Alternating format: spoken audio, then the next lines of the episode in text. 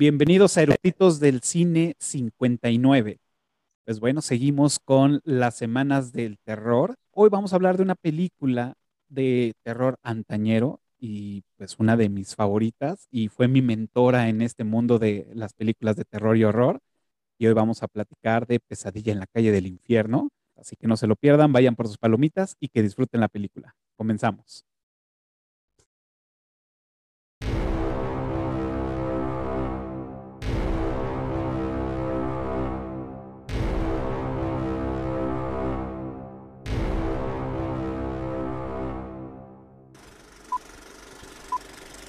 ¿Ya está grabando?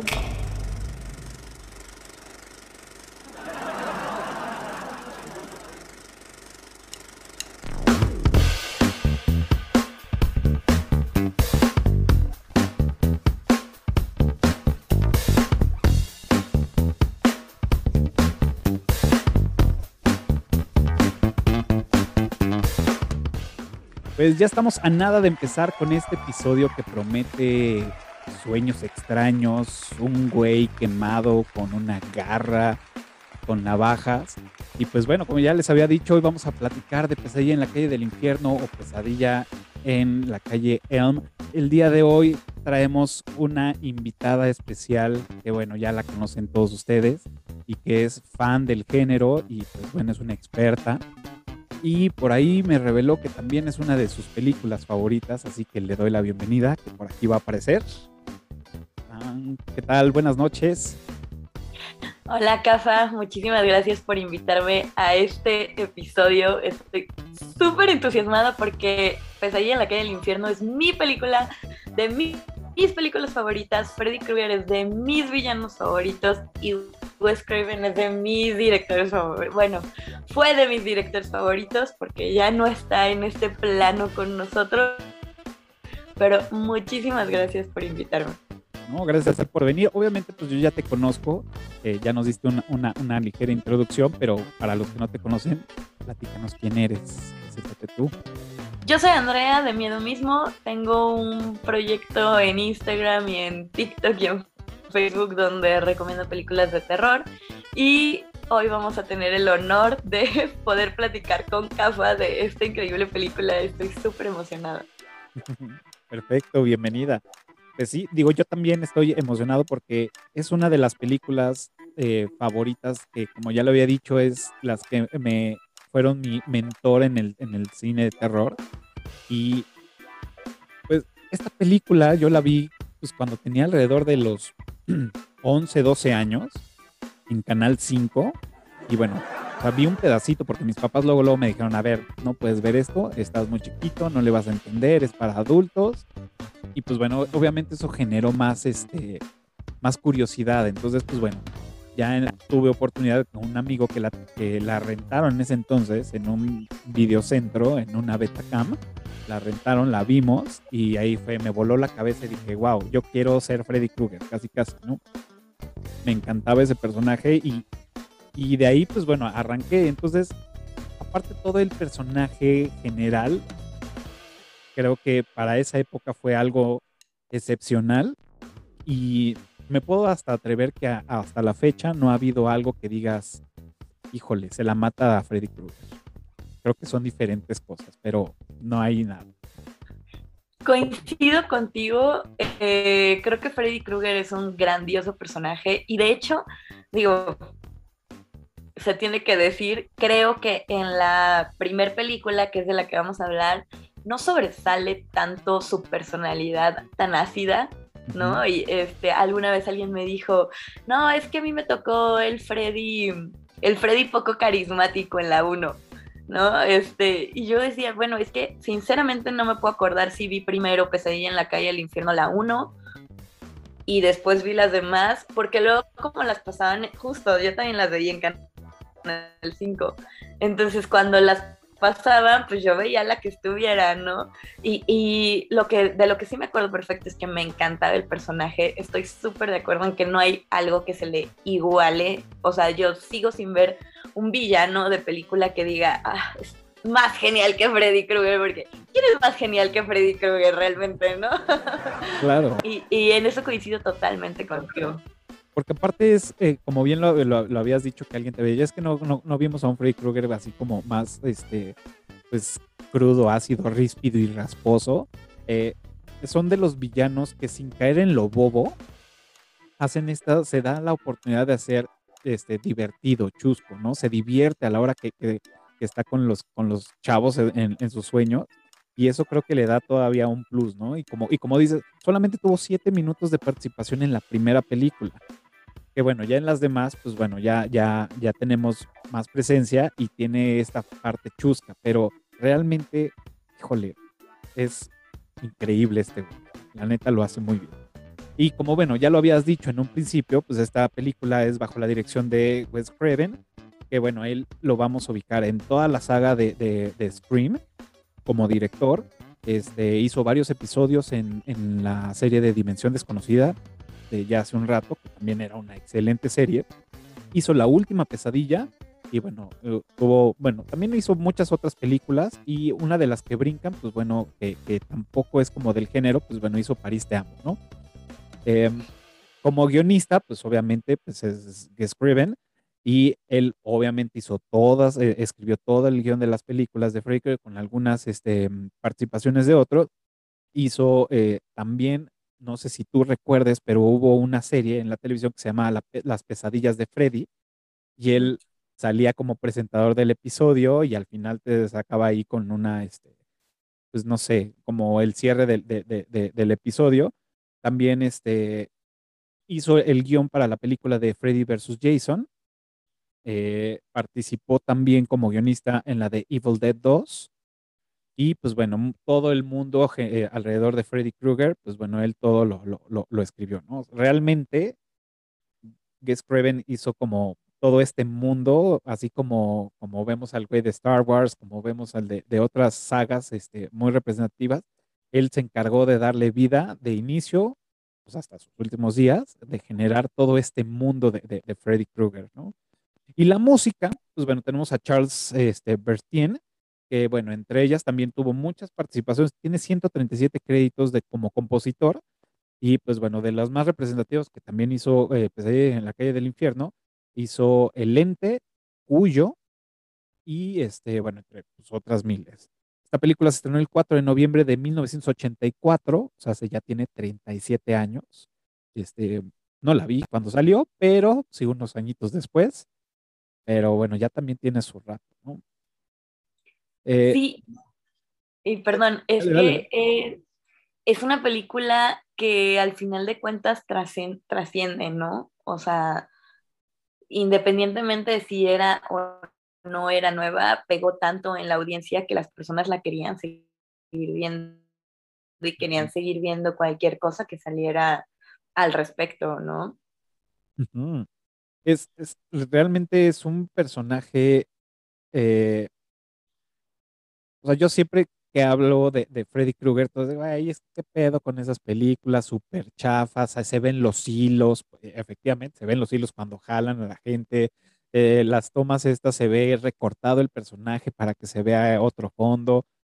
Sí, sí, lo, lo sabemos, es eh, otro tipo de tecnología en ese entonces, no había como los efectos que ahora tenemos, este, muchas cosas, pero realmente yo creo que lo que hace grandiosa es la historia y la creación del villano, ¿no? Que ya lo hemos, eh, hemos mencionado. Y pues bueno, este Robert Englund, pues bueno, le quedó como anillo al dedo el personaje, lo, lo, lo, lo hizo increíble en todas y esta parte ríspida y rasposa también, o sea, lo, estábamos viendo porque nos chutamos toda la, la saga en esta semana, nos chutamos toda la saga este, con Ale y, y, sí, siempre que cabuleaba le decía, me dice, ay no, güey, ya, ya, o sea, ya estuvo, ya, ya me aburrió, ya, "Güey, es que no mames, este güey tiene estilo, o sea, son de los pocos villanos que tú puedes ver que lo está disfrutando, se divierte, hace como que sí, pero de repente, ah, no te creas. O sea, realmente juega y eso es algo que tiene el estilo de cómo pararse, cómo mueve las manitas, este, con la garra. Este, realmente todo el personaje en sí se me hace increíble con, con ese estilo que le pusieron, los chistes que se avienta, sin caer en un horror comedy ya así de, de pastelazo, pero la, la neta es que, hijo, increíble. No, y, y creo que es el villano que tiene de las muertes más creativas. O sea, la manera en la que extermina adolescentes definitivamente es la más de las más creativas. En esta película específicamente, sobre todo veía la otra vez un pues un documental de cómo habían grabado las escenas, tanto la de la primera víctima, que es la amiga de Nancy, Ah, que no sé si recuerdan, pero en, ajá, exactamente, pero ella lo que pasa es que está soñando y en eso, pues Freddy la, la levanta y le empieza a pasear, a azotar por todo el cuarto, ¿no? Y, y resulta que, eh, o sea, que para hacer esa escena hicieron todo un cuarto movible, pero aparte no solamente movible, sino que también se, se movía como con manivela para que fuera girando y entonces esta chica siempre estuvo en el suelo, por así decirlo, todo estaba clavado, pero ella, eh, ella era la que se iba moviendo alrededor del cuarto y iban, e iban girando, ¿no? Y eso no es cualquier cosa, o sea, por muy cutre que pueda parecer la película, tiene una producción al momento de grabar las escenas impresionante. El personaje se llamaba Glenn, pero es el de, el de Johnny Depp. Este, eh, eh, y también hicieron toda una producción de ese, esa habitación para poder hacer la escena de el, el, gay, el geyser escupiendo sangre, ¿no? Claro. Eh, y, efectivamente, lo, lo que dices es cómo, cómo ya empezaban a, a utilizar estos recursos sin animaciones, que pues hoy en día eso sería mucho más fácil en una edición, y es hacer todo este cuarto movible y que aparte vemos ella cómo va girando y este, eh, el que era su novio, creo que era, no recuerdo cuál e- era el nombre de su novio, pero ahí lo tenemos en primer plano, así como viendo cómo ella va por toda. Realmente dices, wow, o sea, sí se esmeraron para hacerlo, ¿no? Y como dices, ahí con, con, en la muerte de Glenn, pues también, ¿no? Que utilizaron este mismo cuarto movible para voltear, voltear la cámara y aventar pues, los chorros de sangre, que como dato curioso, se les movió, en- a la hora de la filmación, se les movió el, cuarto y todo se empezó a inclinar hacia la puerta y donde pues, estaban cámaras, estaban todo y pues bueno, ahí dañó varios equipos, pero al final consiguieron esa escena. Era así de, wow, ¿cómo le No, hicieron? y, y veía que también este, eh, se empezó, o sea, hubo una, como una pequeña descarga, entonces no podían cerrar la, la llave, me parece, donde sale. O sea, porque está, está increíble eso. Lo que hicieron para ese cuarto, o sea, para esa, para esa escena, fue que fabricaron todo un cuarto que tenía en la parte de arriba como una especie de, mm, pues, cubículo, no sé cómo decirlo, pero eh, digamos que era un tinaco, ¿no? Ajá. Y entonces abrían la llave y ahí es donde salió toda la sangre. Llega el punto en donde ya se le sale de control y se empieza a inundar todo el set, ¿no? Y justo lo que tenían era miedo de que, de que alcanzara alguna lámpara porque pues iba a haber una súper descarga eléctrica.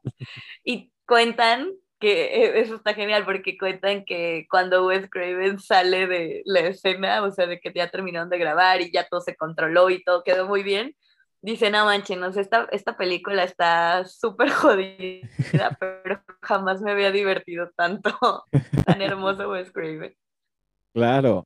No, la, la verdad es que se, se metieron en grandes problemas para, para hacer estas, este tipo de efectos, pero la verdad son, son efectos que abrazas, ¿no? Porque son efectos a la antigua, que dices, güey, no mames, neta le echaron coco y no fue una pantalla verde donde pues, pues, se puede editar y se puede hacer todo lo que tú quieras, que pues, la mayoría de las películas lo siguen haciendo, ¿no?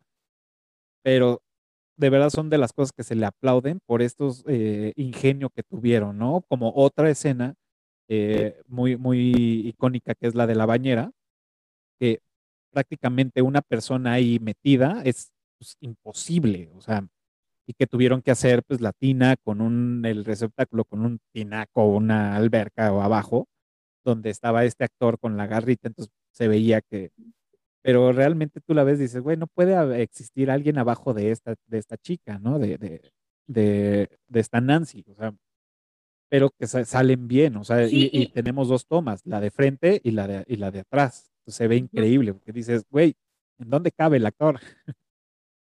Que de hecho, según tengo entendido, esa escena específica de la, de la bañera está entre las 100 escenas más bonitas del cine en general. Y eh, fue el, el, que estaba encargado de los efectos especiales, el que estuvo ahí en la tina y que sacaba como la mano y todo eso. Y es que, o sea, quiero recalcar que por muy cutre que se vea la película en algunos momentos, tenían 57 mil dólares para hacer los efectos especiales de toda la película. Entonces, creo que sí fue un, un pues una apuesta al final. O sea, toda la película de Pesadilla en la calle del infierno fue una apuesta y de hecho es súper interesante si lo quieren ver como que forma parte de la historia cinematográfica, porque gracias a Freddy Krueger, gracias a, o sea, hay una, hay una frase, ¿no? Que dicen, Freddy Krueger construyó New Line, New Line Cinema. Y fue porque este tipo, el que quería fundar New Line Cinema, pues lo, lo, empezó vendiendo videos, ¿no? Así, este, pues digamos que casi, casi como si fueran películas piratonas. Este, y él tenía muchas ganas de incursionar en la producción de películas. Y cuando por fin encuentra a Wes Craven, resulta que él no tiene un solo peso para, para poder pagar la película y producirla. Entonces se la pasa haciendo promesas tras promesas. Dicen que el estrés lo llegó a tal grado que se arrancaba casi casi las uñas porque pues tenía muchísimos problemas para conseguir el dinero de la película, ¿no? Y, y, pero Wes Craven no quería soltar, a pesar de que todo el mundo le decía así de, güey, ya deja esa película ir porque va a ser el acabose de tu carrera él no la quería soltar porque era su bebé, ¿no? O sea, eso sí era considerado para él su bebé, su creación y lo que más le importaba.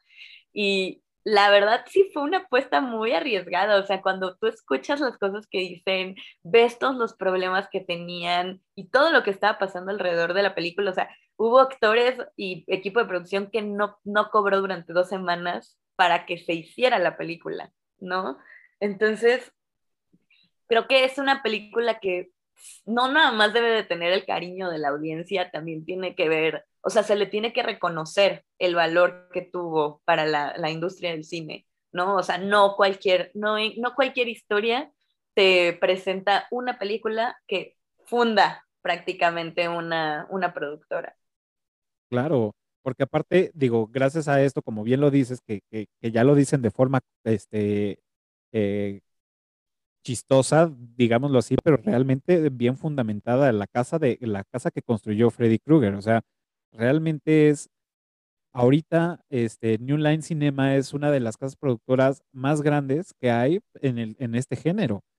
Y si no hubiera sido por él, pues se hubieran ido a la quiebra, ¿no? Porque por lo que leí, em, había nada más lanzado una sola película y esta película de, de Pesadilla en la calle del infierno va a ser la segunda pero también les iban a parar el proyecto, la, la, la casa que estaba mm, produciendo algo así de, de, edición, que no les habían pagado, y dijo, nanay, güey, si no me pagan, no sale esto. Entonces ya estaban tronándose los dos porque no tenían dinero para pagar a estos güeyes, no les iban a dar la película, y aparte, pues ellos ya tampoco tenían lana para seguir haciendo todo lo que iba a salir, postproducción y todo lo demás, este, todo el marketing. Y por lo que leí, creo que un productor ejecutivo sacó así su, tarjeta y empezó a firmar todo. Dijo, bueno, pues órale, güey, métanle a esta tarjeta y vamos viendo cómo, cómo va saliendo. Y boom, sale y pues estrellato total, ¿no? Y pues salva a esta casa productora, posesiona a, Freddy Krueger en uno de los villanos más, más este, reconocidos en toda la historia. Y pues bueno, o sea, es lo que dices, hay que reconocerse. Sí, y este, este, este personaje que, bueno, este sujeto que mencionas, me parece que, o sea, puso de su dinero para no perder al equipo de producción, ¿no? Mm. Este, o sea, sí, la verdad es que sí es, no es algo de, algo así que dices, ay, nada más, ¿no? O sea, sí es algo súper grande que formó toda una parte de, de la historia del cine. Claro. Y bueno, como digo, seguramente algunos no saben, y es este, de dónde salió este güey, de Freddy Krueger, de dónde salió, cuál fue su, la inspiración de Wes Craven para hacerlo, ¿no? Y parte de lo que leí, de lo que investigué, fue que, eh, pues bueno, él había, en los 70s, habían ocurrido sucesos extraños y lo leyó en el, en Los Angeles Times, donde dice que los refugiados del, del sudeste de, de Asia, personas morían cuando dormían. Entonces fueron como varias notas durante, creo que dos años, algo así, donde él las iba leyendo y él empezaba a decir, oye, esto está extraño, ¿no? O sea, ¿cómo es que la gente pues se muere? O sea, bueno, sí, es normal, o sea, ya lo podemos considerar normal, pero pues era así como algo extraño y también ahí se estaban metiendo con ondas de sueño, es que están soñando, ¿no? Y se, y se mueren cuando sueñan. Entonces le empiezan a caer estas ideas y otra idea que se le viene a la mente, un recuerdo más bien es cuando él tenía 10 años, pues ve a un indigente, pues estaba en su casa, lo ve por la ventana y lo ve con un sombrero y, entonces cuando empieza a, a, a, hilar a este personaje, ¿no? Este, también él, él se hacía de una idea de, de, que pues él iba a ver un pedazo de, del cerebro, se le iba a ver este, de la quijada, este, iba a salir le pus de la cara y todo, y el güey de efectos especiales y maquillaje le dijo, a ver, uy, aguántame. Es un camino que no nos podemos meter porque va a ser súper complicado para filmar necesitamos generar otra, otra idea porque esto va a ser un pedo, ¿no? Y hay muchas versiones y de la más sonada en internet es que pues, está comiendo pizza, pues él ve su pizza de pepperoni y dice, ah, pues claro, hay que meterle esto. Entonces, pues vemos a un Freddy Krueger muy similar a una rebanada de pizza o a la, a la textura de una pizza de, pepperoni, ¿no? Entonces está, eso está cool. Sí, eh, eh, en la que se inspiró fue, como dices, en, fueron unos casos en Camboya, en donde eh, eh, los adolescentes, me parece que estaban teniendo ahí una situación política muy, muy dura. no, no, no, estoy segura si era una guerra civil, si era una... No, no, no te sé decir, la verdad es que ahí, ahí no, no lo sé, pero era en Camboya y estaban teniendo una situación muy difícil políticamente hablando. Entonces, lo, lo que leía era que los jóvenes, sobre todo, les decían a sus padres que no querían dormir porque sentían, o sea, veían cosas feas y no sé qué, ¿no? Y obviamente, pues, ¿quién te va a decir así de, ay, no te, no, pues si te puede pasar algo mientras duermes? Pues se supone que los sueños son nuestro refugio inconsciente. ¿No? Ahí es a donde vamos mientras dormimos, cuando estamos donde nos deberíamos de sentir seguros. Y nunca nos vamos a imaginar que, por ejemplo, si soñamos que nos caemos, realmente nos vamos a tener un daño como el, que implica caerse de algún precipicio, por ejemplo, al despertar, ¿no? Entonces a él se le empezó a ocurrir como, bueno, ¿y qué tal si sí? ¿No?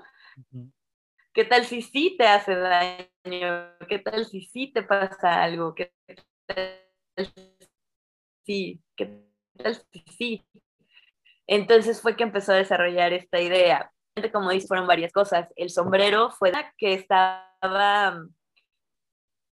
Él cuenta que estaba el indigente cerca de su casa y que quería entrar y que no dejaba como de tocar el timbrecito y traía justamente como el sombrero, ¿no? Y hasta que su hermano mayor, me parece, salió como con un bat a, espantarlo, fue que, fue que se fue.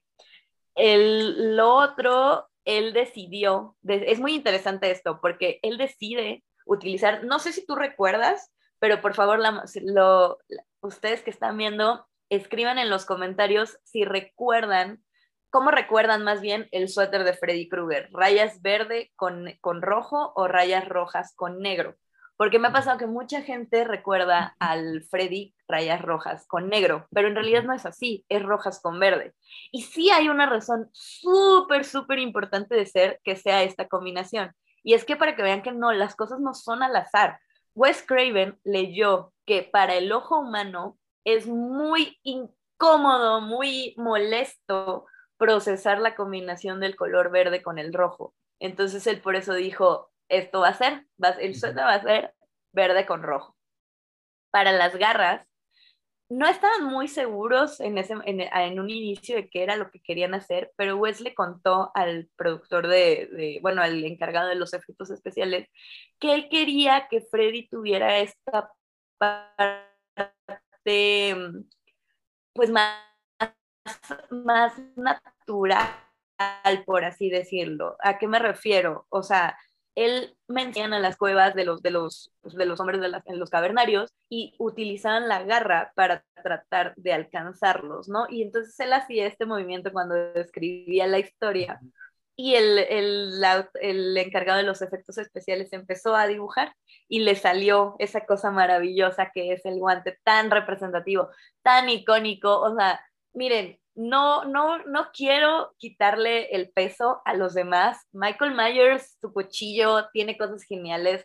Jason Borges, su machete y, y miles de armas más que usa. Pero Freddy, Freddy solo hay un Freddy con un guante de navajas, ¿no? O sea, no hay nada más en el planeta. Nunca ha habido nada igual. Entonces, pues significa también algo, ¿no? Y cuentan que cuando se lo entregaron a Robert Englund, el primer movimiento que hizo, ah, porque aparte las cuchillas sí cortaban, o sea, si era así de si no las usas bien, te puedes lastimar. Y Robert Englund mismo decía, era un artefacto, era un pro muy peligroso, o sea, era muy, muy peligroso. Y que lo primero que Robert hizo fue como, ya sabes, todo ese movimiento.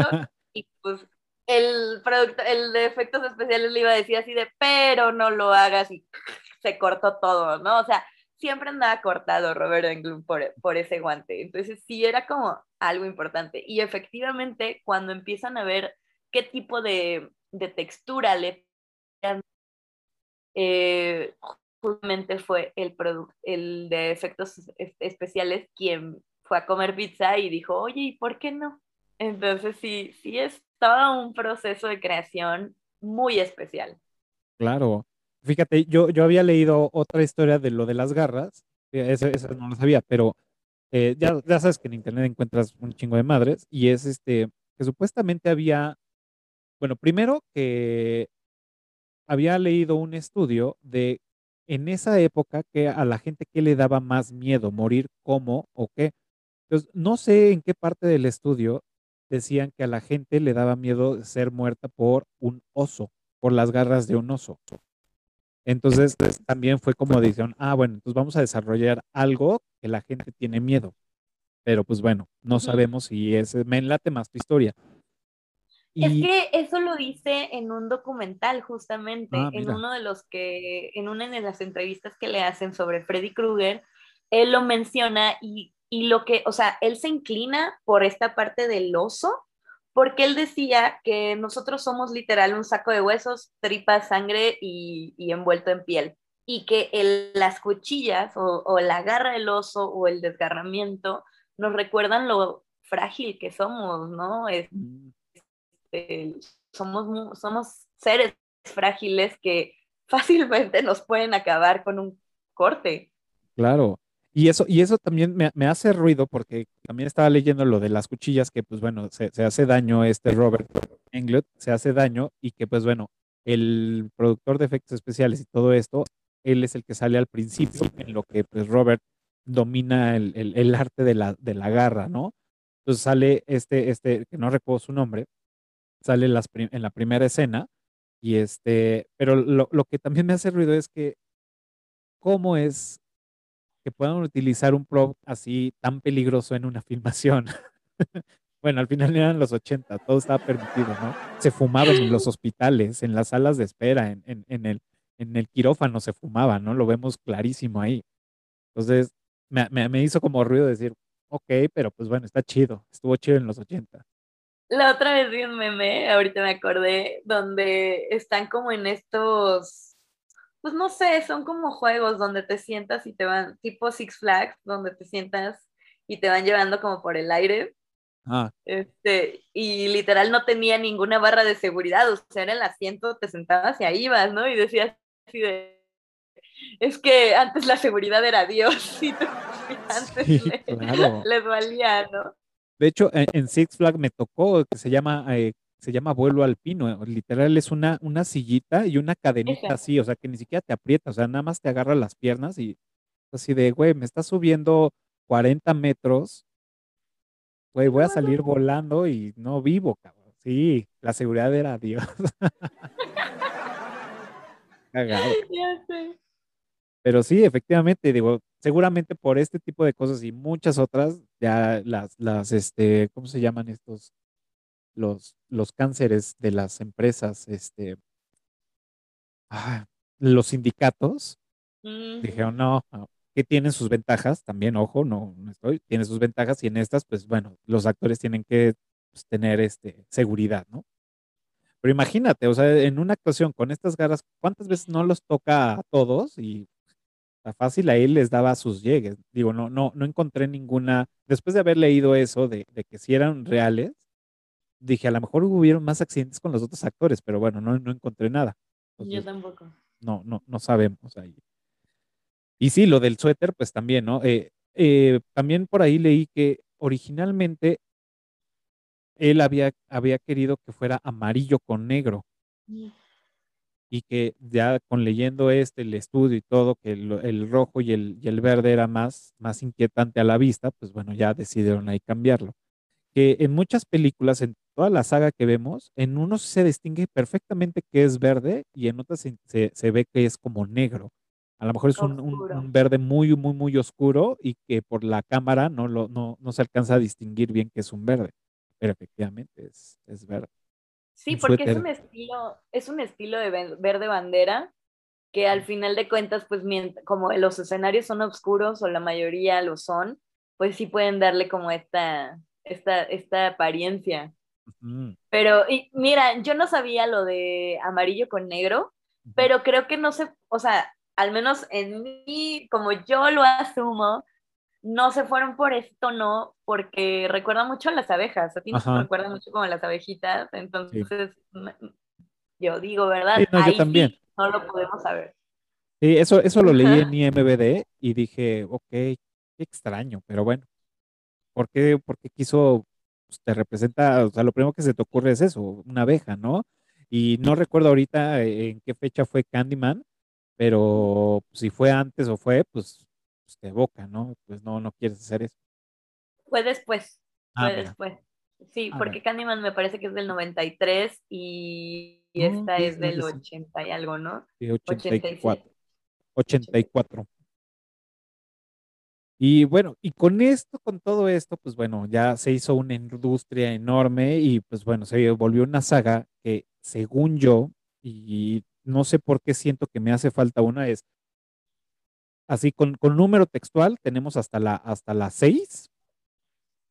Y según yo el remake es, digamos que la 7 en el 94, que vuelve a dirigirla este, Craven, eh, porque las demás fueron diferentes directores.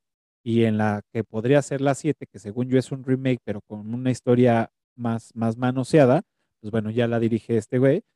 Y parte del, mundo junto con el spin-off con Jason, pues hacen Freddy contra Jason en el, en el 2003, que esta la escribe de Craven, pero bueno, es bajo la dirección de Ronnie Yu. Y pues bueno, según yo, esas son como las, las últimas. Pero hace rato en Clubhouse, bueno, de por sí, muchas gracias a los conectados a Clubhouse, ya se la emoción me estaba ganando, muchas gracias a los que estuvieron conectados para platicar y los que nos siguen escuchando, por aquí vamos a estar y pues más adelante podríamos tener interacción si ustedes quieren animarse a, platicar con nosotros. Ahora sí, perdón. Eh, me estaban diciendo que había alguna del 2010, 2011, no estoy seguro, ¿sí?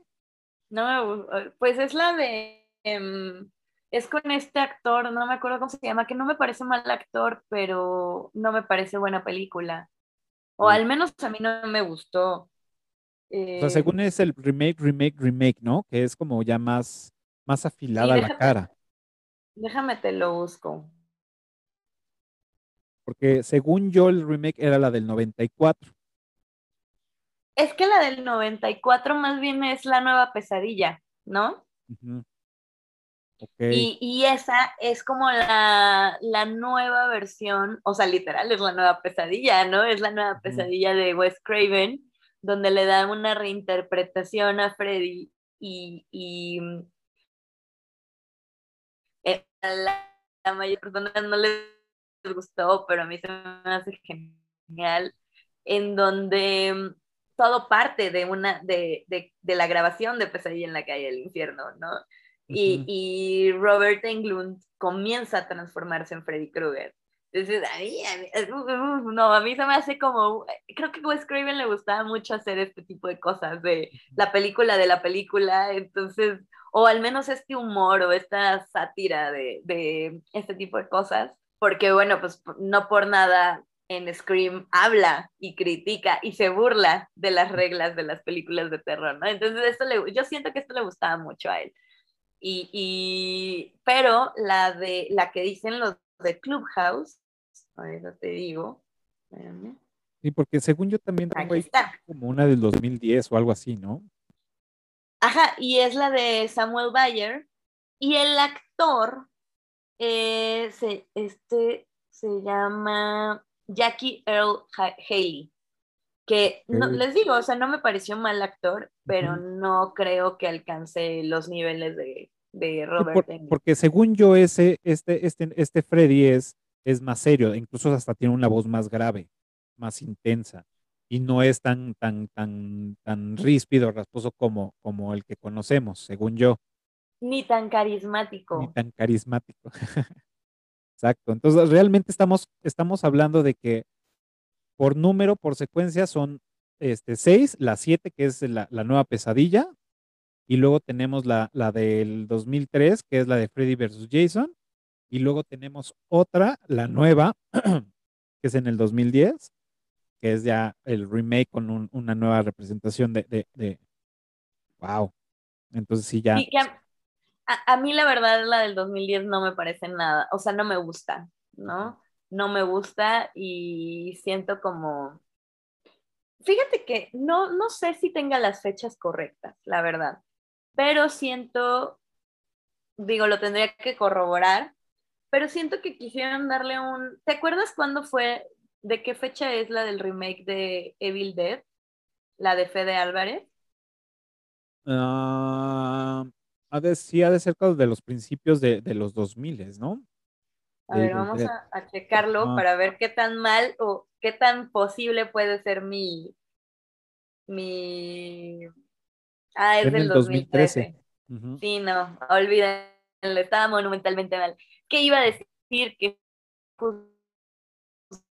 justamente me daba esta sensación de que querían darle la seriedad como en la, más reciente de Evil Dead, ¿no? Pero pues no, las fechas no me cuadran, así que se cancela la teoría. Cancela.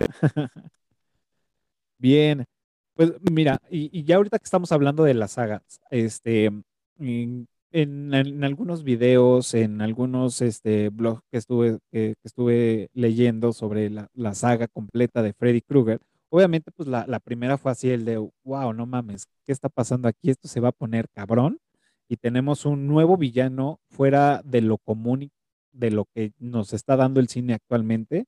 Es un güey que está muerto, pero no muerto, porque pues obviamente ahí hizo su, su este, mm, ¿cómo se llama? su pacto con los demonios de los sueños. Este, tenemos la 2, que fue una de las más criticadas este, en, en, su momento, ¿no? Que fue de, en el 85, bueno, fue al siguiente año.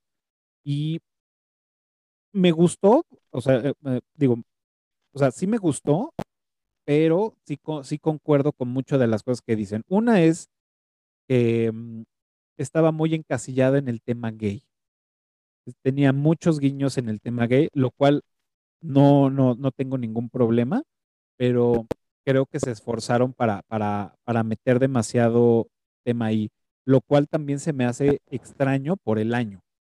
Digo, todo cool, yo no, yo no, no tengo ningún, ningún tema, este, somos un, canal inclusivo, este, y, y o sea, no hay ningún tema ahí, pero ahí el problema que radicó pues, era el año, ¿no? Que era ciertos tabús y lo cual a mí se me hizo extraño que fuera tan remarcado. Y la otra parte, que fuera de eso, que es una de las pequeñas que, que no, no, no, no me incomodan, más bien es el, creo que ahí como que se perdió el hilo de la historia. O sea, creo que el único puente que hay es que este güey, Jaycee, viva en la casa donde sucedió. Pero entonces ya pierde como, o sea, para mí perdió como el, sentido de la esencia del Freddy, que es yo me meto en sus sueños y los mato en los sueños. Aquí trabaja mediante Jaycee. Entonces, se me hizo como extraño. Entonces, así como, no sé, como que me faltó algo ahí, este, una pieza para el rompecabezas. No sé, ¿tú qué opines de ahí? A lo mejor y me, me dices, no, güey, mira, es que era por acá, acá. Y, ah, ok, ahora tiene sentido. Se me hace súper curioso que menciones que, que, que era muy evidente, porque creo que a la fecha, cuando hablo de esta película, o sea, de la 2 con la gente, y les digo así no, pues es que al final, pues la carga homoerótica que, que manejan y, y, el que trate fusionándose su propia sexualidad, este, todos ponen cara de terror, ¿no? O sea, literal así de, ¿qué? Y yo, o sea, de hecho, está abiertamente dicho que esta película la de Pesadilla en la calle del infierno 2, El regreso de Freddy, es, es una película, o sea, hasta hay un documental, eso es la cosa, ¿no? Hay un documental en donde el, el, director y el escritor y todos hablan de todas estas cosas. Y es chistoso también que digas que por el año entiendo perfecto, porque al final de cuentas, pues a pesar de que el terror todo el tiempo quiere darle visibilidad a este, este tipo de grupos, de comunidades que son aparentemente, o bueno, no, en ese entonces sí era, y todavía, la verdad, no nos vamos a engañar todavía, pero que son rechazados, que son marginados, que son este, pues que la gente, no, que son víctimas de crímenes sobre, por, por su manera de ser, eh, pues la manera en la que tenían de expresarse, pues para dar un mensaje diferente, pues era esa, ¿no? Y era muy escondido y era muy, la, o sea, no era como que dijeran así, o sea, nadie, hasta hace pocos años fue que salió esta información en donde dijeron así de, güey, esta, esta, sea, si ubicas que esta película trata de esto, Obviamente que los fans del terror desde hace mucho se habían dado cuenta, ¿no? Solamente ahora el, el, estas personas salieron a comprobarlo y a decir, sí, sí estaban, no estaban equivocados, no era imaginación suya, ¿no?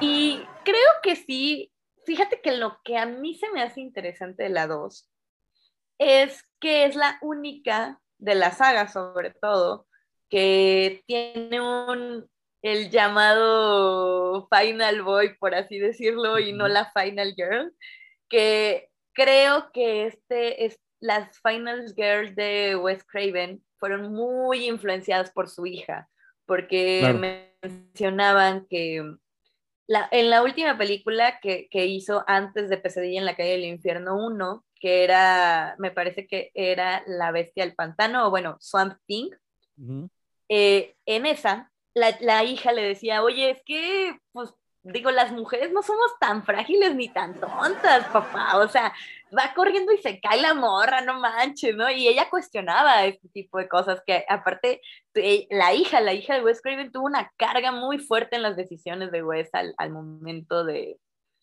sus producciones, de, de elegir sobre todo muchas cosas.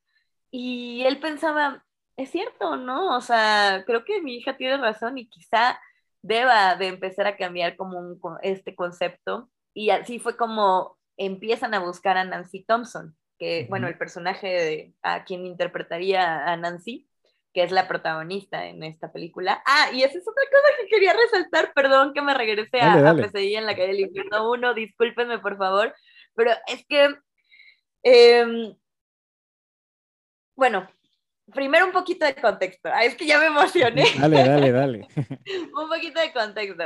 En, en, en esta película, en Pesadilla en la calle del infierno, todos creemos que la protagonista es Tina, que es la chica rubia, la chica que tiene un súper, o sea, que se viste súper bonito, que se, o sea, igual y ahorita la ven y dicen, güey, que se viste bonito, se viste súper X en la vida, pero en ese entonces todo su código de vestimenta de, dictaba de una niña bien, de los suburbios, que tenía su novio, ¿no? Y toda rubia. Entonces, pues comienza a buscar a esta otra chica que para él, o ante sus ojos y ante los ojos del casting, pudiera ser una niña normal, ¿no? Una niña como cualquier otra. No necesariamente con un super cuerpo, no necesariamente vestida a la moda, no necesariamente rubia, porque aparte de eso era muy importante. No sé si recuerdan, igual y Igual y ustedes, los que están aquí viendo, son muy jóvenes para recordarlo, pero antes la protagonista siempre era rubia, ¿no? Siempre, siempre, siempre, siempre. Y todos hasta hacíamos las bromas, ¿no? Así de, ah, es que el guapo sobrevive y la rubia también, ¿no? Y, y dices, pues sí, o sea, ya podías ver conforme los créditos o como todo lo que pasaba, quién iba a sobrevivir de la película, quién iba a estar en la secuela, ¿no? Esto es importante, quién iba a estar en la secuela. Y, y, y bueno, en fin, en, en, esta película, en la primera película, tú vas creyendo que Tina es la protagonista uh -huh. y de pronto no. O sea, de pronto Tina está con las tripas embarradas por todo el techo y, y te quedas como, dude, what? O sea, ¿qué pasó aquí, no? Y eso, que, que eso lo retoman en Scream, en la primera de Scream. Drew Barrymore bueno. le habla a Wes Craven y le dice, oye, ya sé que había dicho que yo iba a ser Sidney, pero ¿por qué no? Soy la chica que matan primero. ¿No? Para, y, y, o sea, ahí van dos películas importantes que hacen este mismo juego de, de, yo creo que la protagonista es esta, pero no, en realidad es la otra, y, y, todo, y desde el inicio nos sacan a nosotros de, nuestro, de nuestra zona de confort al ver cine de terror, ¿no? Y a mí eso en Wes Craven se me hacía asombroso, maravilloso, me gustaba mucho que hiciera ese tipo de cosas. Siempre parecía que iba a la derecha y ¡pum! giraba a la izquierda, ¿no? Por completo y todo así de, ah, espérate, ya me estaba haciendo una idea de lo que iba a pasar, ahora tengo que reconstruir de nuevo mientras estoy viendo la película. Y bueno, eh, también otra, otra, otra decisión importante que tomó Wes Craven gracias a su hija fue cuando estaba buscando al novio de Nancy, justamente, que mm. en, la, en, en el casting era Johnny Depp tenía otros y él decía que pues como que estaba muy dudoso por él porque al final de cuentas pues parecía como un chico flacucho y ojeroso y como muy así y, y él lo que quería era que diera esta impresión de, wow, de, de macho deportista estadounidense, ¿no? Y, y como que no estaba muy seguro y la hija le decía, es que si no eliges a, si no lo eliges me voy, ¿no? O sea, yo qué estoy haciendo aquí, yo me voy de aquí. Y, y, por eso lo eligen, ¿no? Y quién iba a imaginar que también eh, Pesadilla en la calle del infierno construya una estrella independientemente del presente que tenga en este momento y de, de la opinión muy personal que cada uno de nosotros tenemos sobre eh, este actor. Qué impresionante cómo esta película forma, ¿no? Impulsa a, a, a, a, o sea, es una parte esencial de la carrera de Johnny Depp. Uh -huh.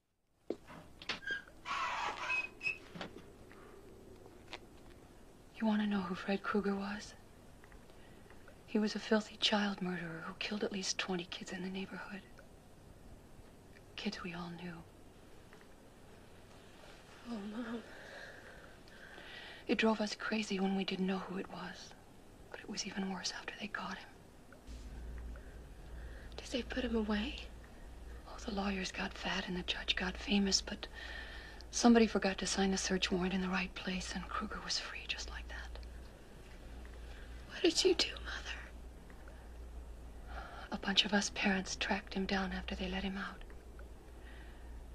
We found him in an old abandoned boiler room where he used to take his kids.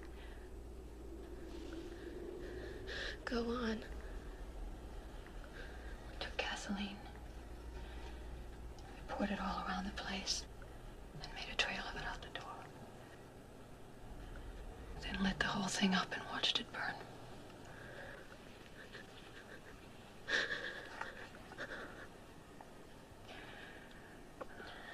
Can't get you now. He's dead, honey, because Mommy killed him. I even took his knives.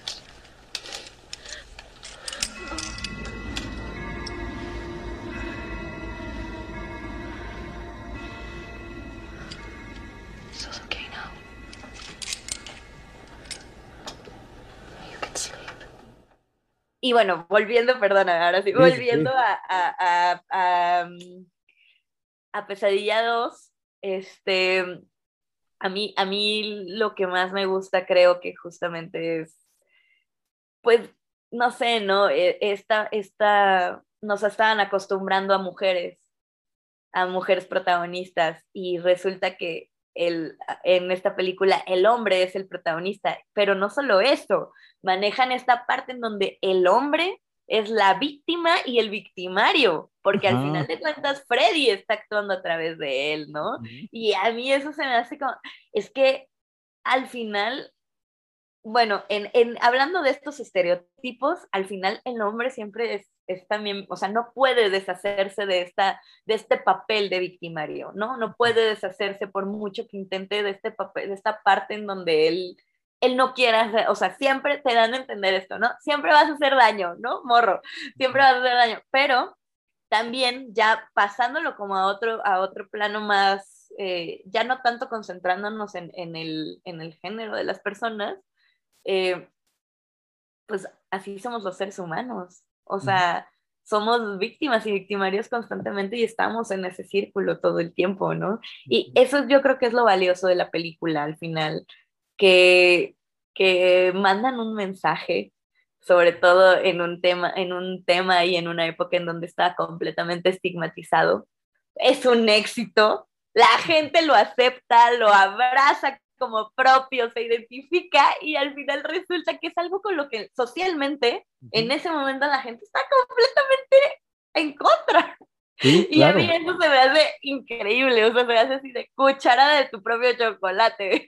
Ajá, porque, porque aparte es, digo, ya, yo, yo recuerdo que pues, las había, las he visto muchísimas veces y pues bueno, ahora ya las veo con otro, o con otro, otro, otro ojo. Y fue así, digo, yo creo que la última vez que me aventé toda, toda la saga completa ha de haber sido hace más de 6, 7 años, ¿no? Porque las que tengo las tengo desde hace un buen. Y este, y la vi dije, ok, de entrada, sí, es, me cambia todo el, el- el- el esquema de un Freddy que vengo, que sé que es un güey que se mete en los sueños de, de los, de los hijos que mataron, que lo mataron, ¿no? Entonces se mete para, para matarlos en, lo- en sus sueños. Pero aquí agarra a un güey y el único, digamos, puente que hay es la casa, porque ya ellos llegan a vivir ahí. Y este, entonces me empieza como a, generar este shock y empiezan como estos em, puntos extraños de, bueno, no extraños, sino más bien el, el subliminal, ¿no? De- del tema eh, de las inclinaciones gay que tenía, bueno, no ni siquiera tiene inclinaciones gay, sino más bien conceptos, conceptos que avientan, ¿no? Este, hay una escena muy que él se despierta y se mete la mano al calzón y se, y se agarra, dices, es- no es a propósito, o sea, no es, no es este, digamos, no es accidental esa escena, esa escena la hizo por algo. O sea, de, güey, quiero que te levantes, te metes la mano, te rascas los huevos y, se vea la escena completa y sigas en calzones y ya, ¿no?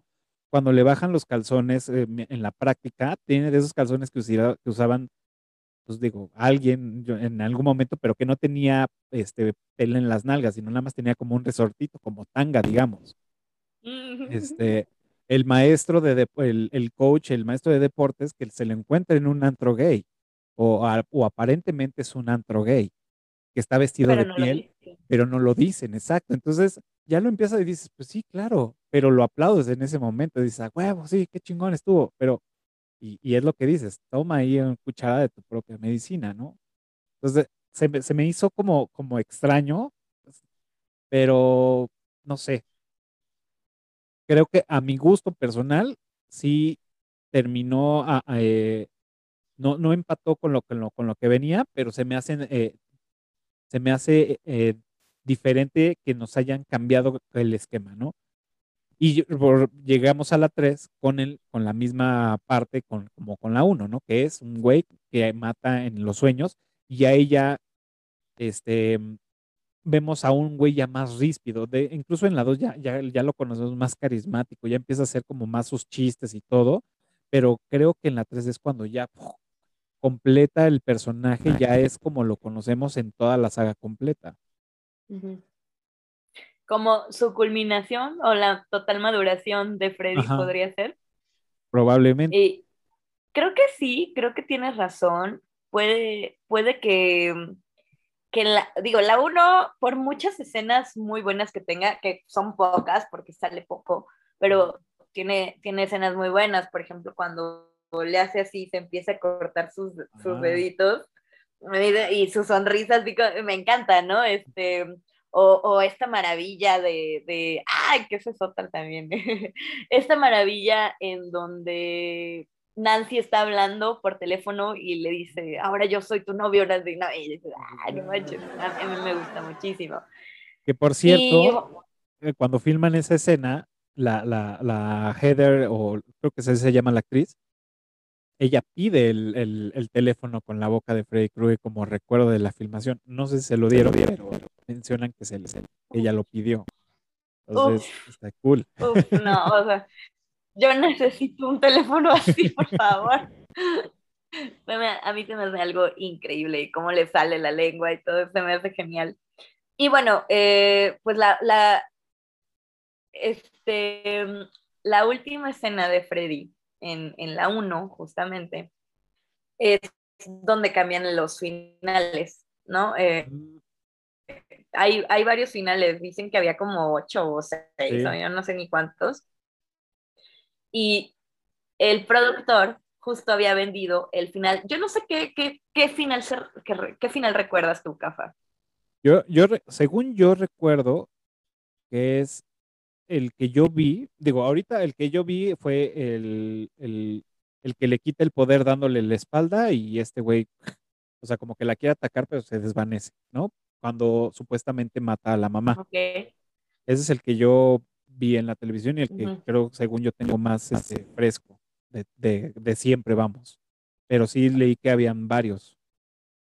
Bueno, es que a lo que iba con esto es que al final quizá no vemos a Freddy Krueger en la 1 y como dices, culmina toda su personalidad en la película 3, pero todas las cositas que vemos en la película donde directamente no sale Freddy, pero sabemos que es Freddy, al final sí están llenando como su personalidad. Por ejemplo, eh, lo que Wes Craven dicen que quería el fin, el fin, en este final, para esta película, y hasta creo que hacen un comentario así como, pues era muy, muy político o algo así, ¿no? Así como muy familiar, creo que fue la palabra que usaron. Entonces, él lo que quería era que los adolescentes se fueran en el carro y ya estuvieran muy bien, ¿no?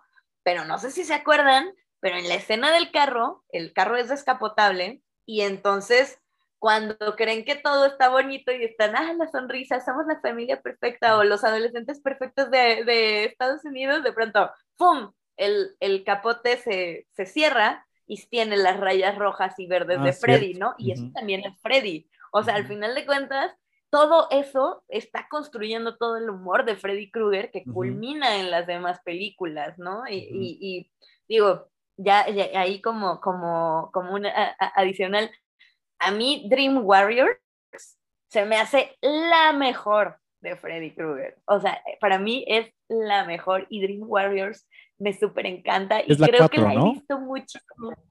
Me parece que sí es la 4, Es la del, pero la creo del, que la he visto más. la del psiquiátrico, la del... La, la del lugar como de rehabilitación para Ajá, jóvenes sí. problemáticos. Eso, puta, es, creo que también concuerdo contigo, es, es, creo que es de mis favoritas. De hecho, le decía Ale, ya quiero llegar a esta porque, híjole, me mama. A mí también me súper encanta, me súper encanta. Y, y, y, y pues al final es, una, es justo consecuencia de toda la personalidad que empiezan a desarrollarle a Freddy Krueger. Mm, Porque Freddy Krueger, independientemente de el, o sea, creo que Freddy lo hace Robert Englund al final.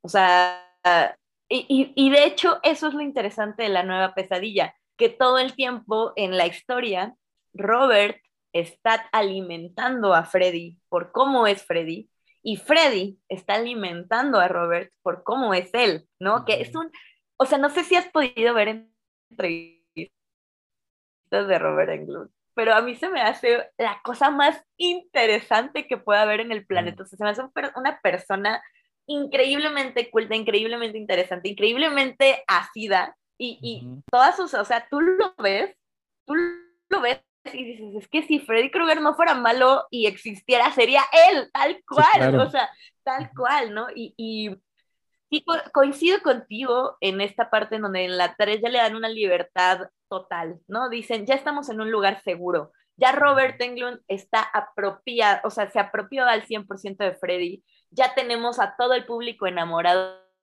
de, nosotros, vas, ¿no? Haz lo que necesites hacer. Claro, y es, es, volvemos al mismo, lo, lo que decía al principio es, es un, es un personaje que tiene estilo.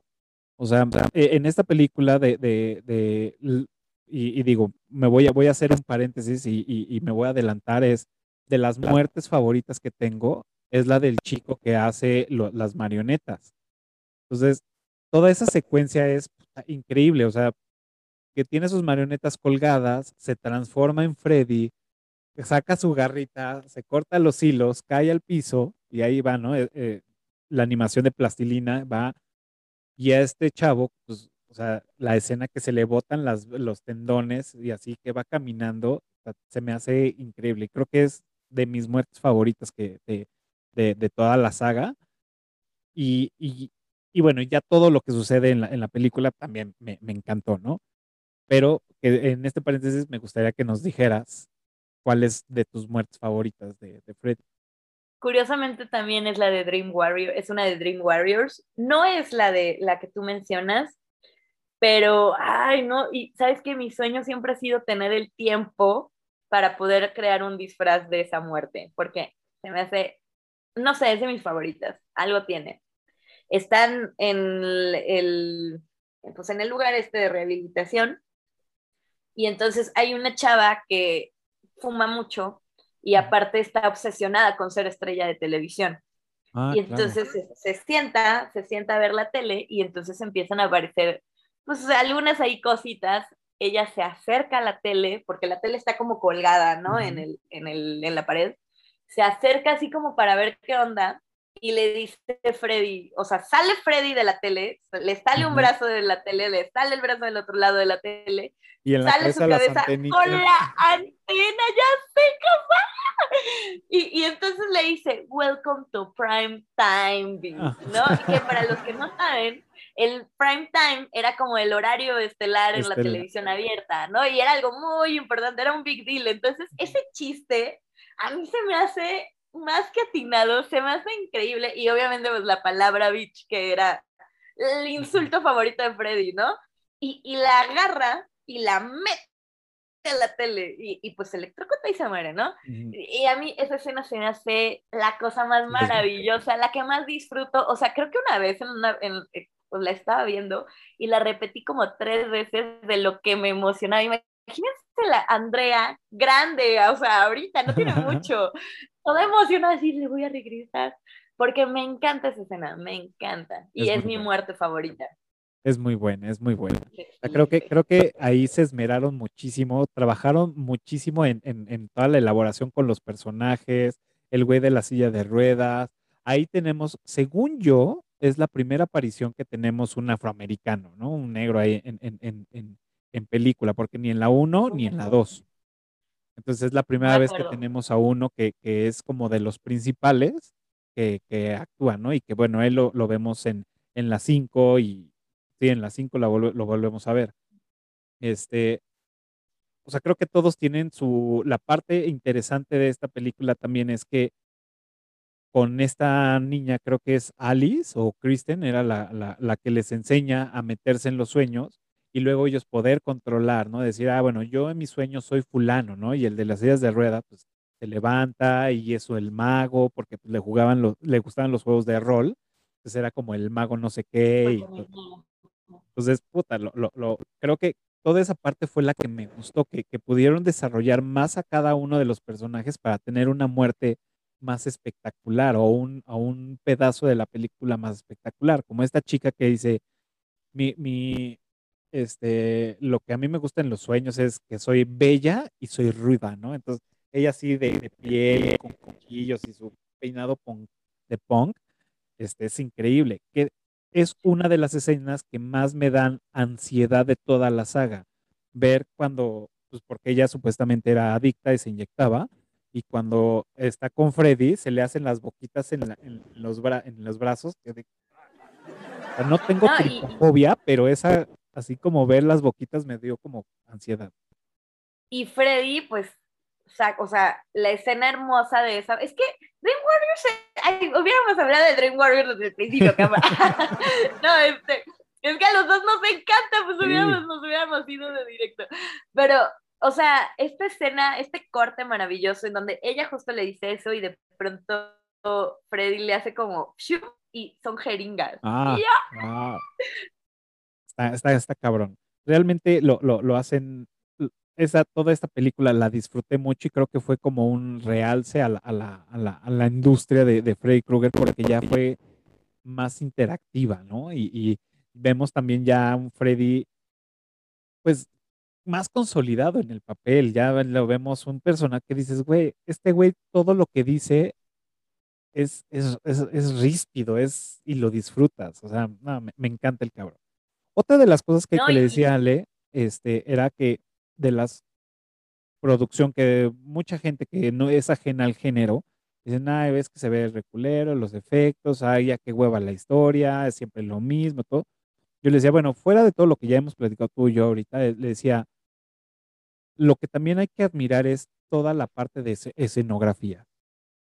Todo lo que hacen, lo hacen bastante bien. O sea, el tema de las calderas, eh, el tema de la casa, o sea, todo, todo, todo, la parte de escenografías le queda, les quedaron, no, no se ve choro, o sea, se ve real y, y se ve bien trabajado. O sea, no se ven ahí como los pintados de que, ay, güey, se ve que pintaron una olla, ¿no? No, ponen la olla. Este, por decir un ejemplo ahí X, ¿no? Pero realmente le dan mucha vida a las escenografías y eso ayuda a que todo sea, eh, el ambiente se genere chingón. Pues es que, por ejemplo, o sea, algo que mencionaban, y, y qué bueno que lo mencionas, porque eso también es importante desde el inicio, es decir, tanto en Dream Warriors, toda- todas las películas de Freddy, pero desde el inicio, ellos, las locaciones que buscan son reales. El- o sea, el cuarto de Calde- calderas, el cual- cuarto de calderas de, me parece que era una prisión abandonada, no, no me Ah, hagan mucho caso, Sí, pero sí, sí. era- existía. O sea, existía ese lugar. Y la distancia de Nancy a la casa de, de Glenn, su- bueno, su, su no- novio, era real. O sea, tú la veías y era real, porque la casa de Glenn sí estaba a esa distancia de la casa de Nancy en la vida real, ¿no? Entonces, todo, o sea, yo creo que también no es, no es gratis, porque desde la 1 sentaron esos cimientos para que las cosas se vieran bien. Ujú.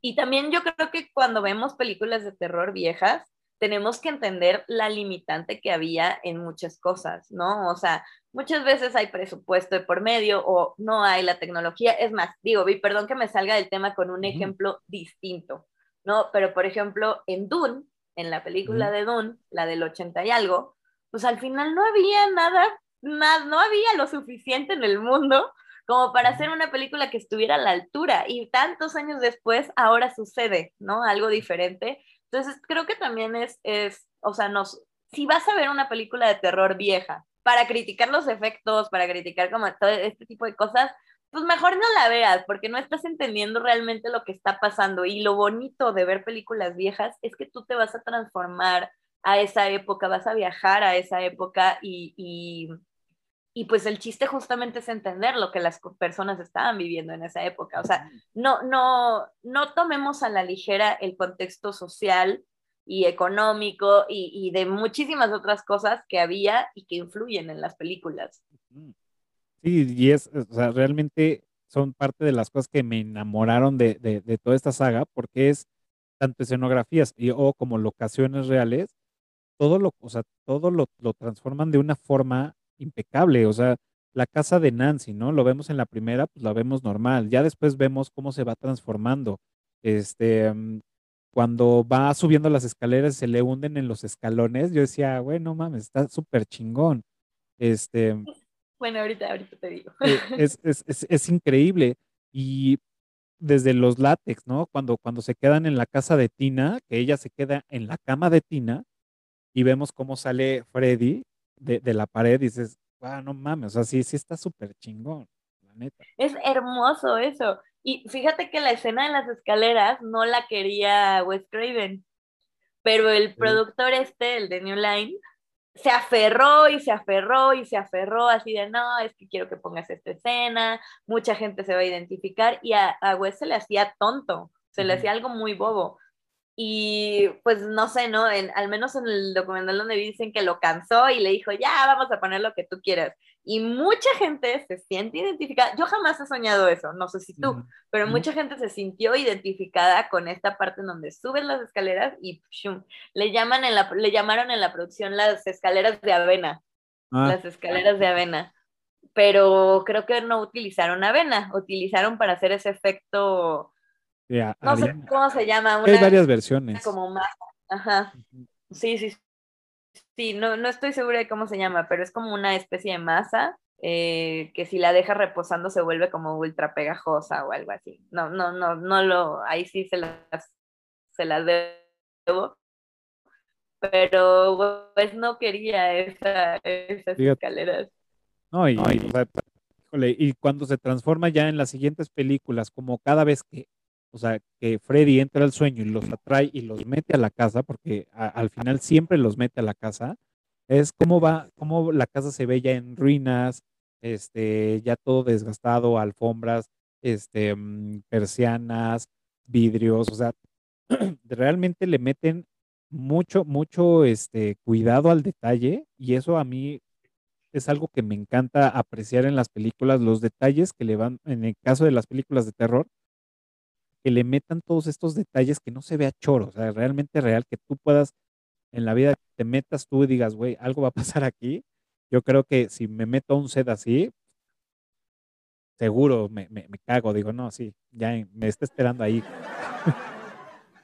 Sí, no, la, verdad es que creo que Pesadilla en la calle y el infierno, todas, unas más que otras también, no, no vamos a- a- asegurar que todas, pero todas tienen lo suyo, todas, o sea, en Dream Warriors, este, bueno, de entrada, importantes de Patricia Arquette, y eh, para los que no lo sepan, hay una canción de Dokken, que era un grupo, pues, se le considera rock, me parece, este, de muy, muy, muy importante en esa época, que le hacen justamente un, un- una canción a Dream Warriors, ¿no? Forma parte del soundtrack. Hacen el videoclip donde sale Freddy Krueger, o sea, es que Eh. me hace así de- Yo No me emociono un montón por esas cosas.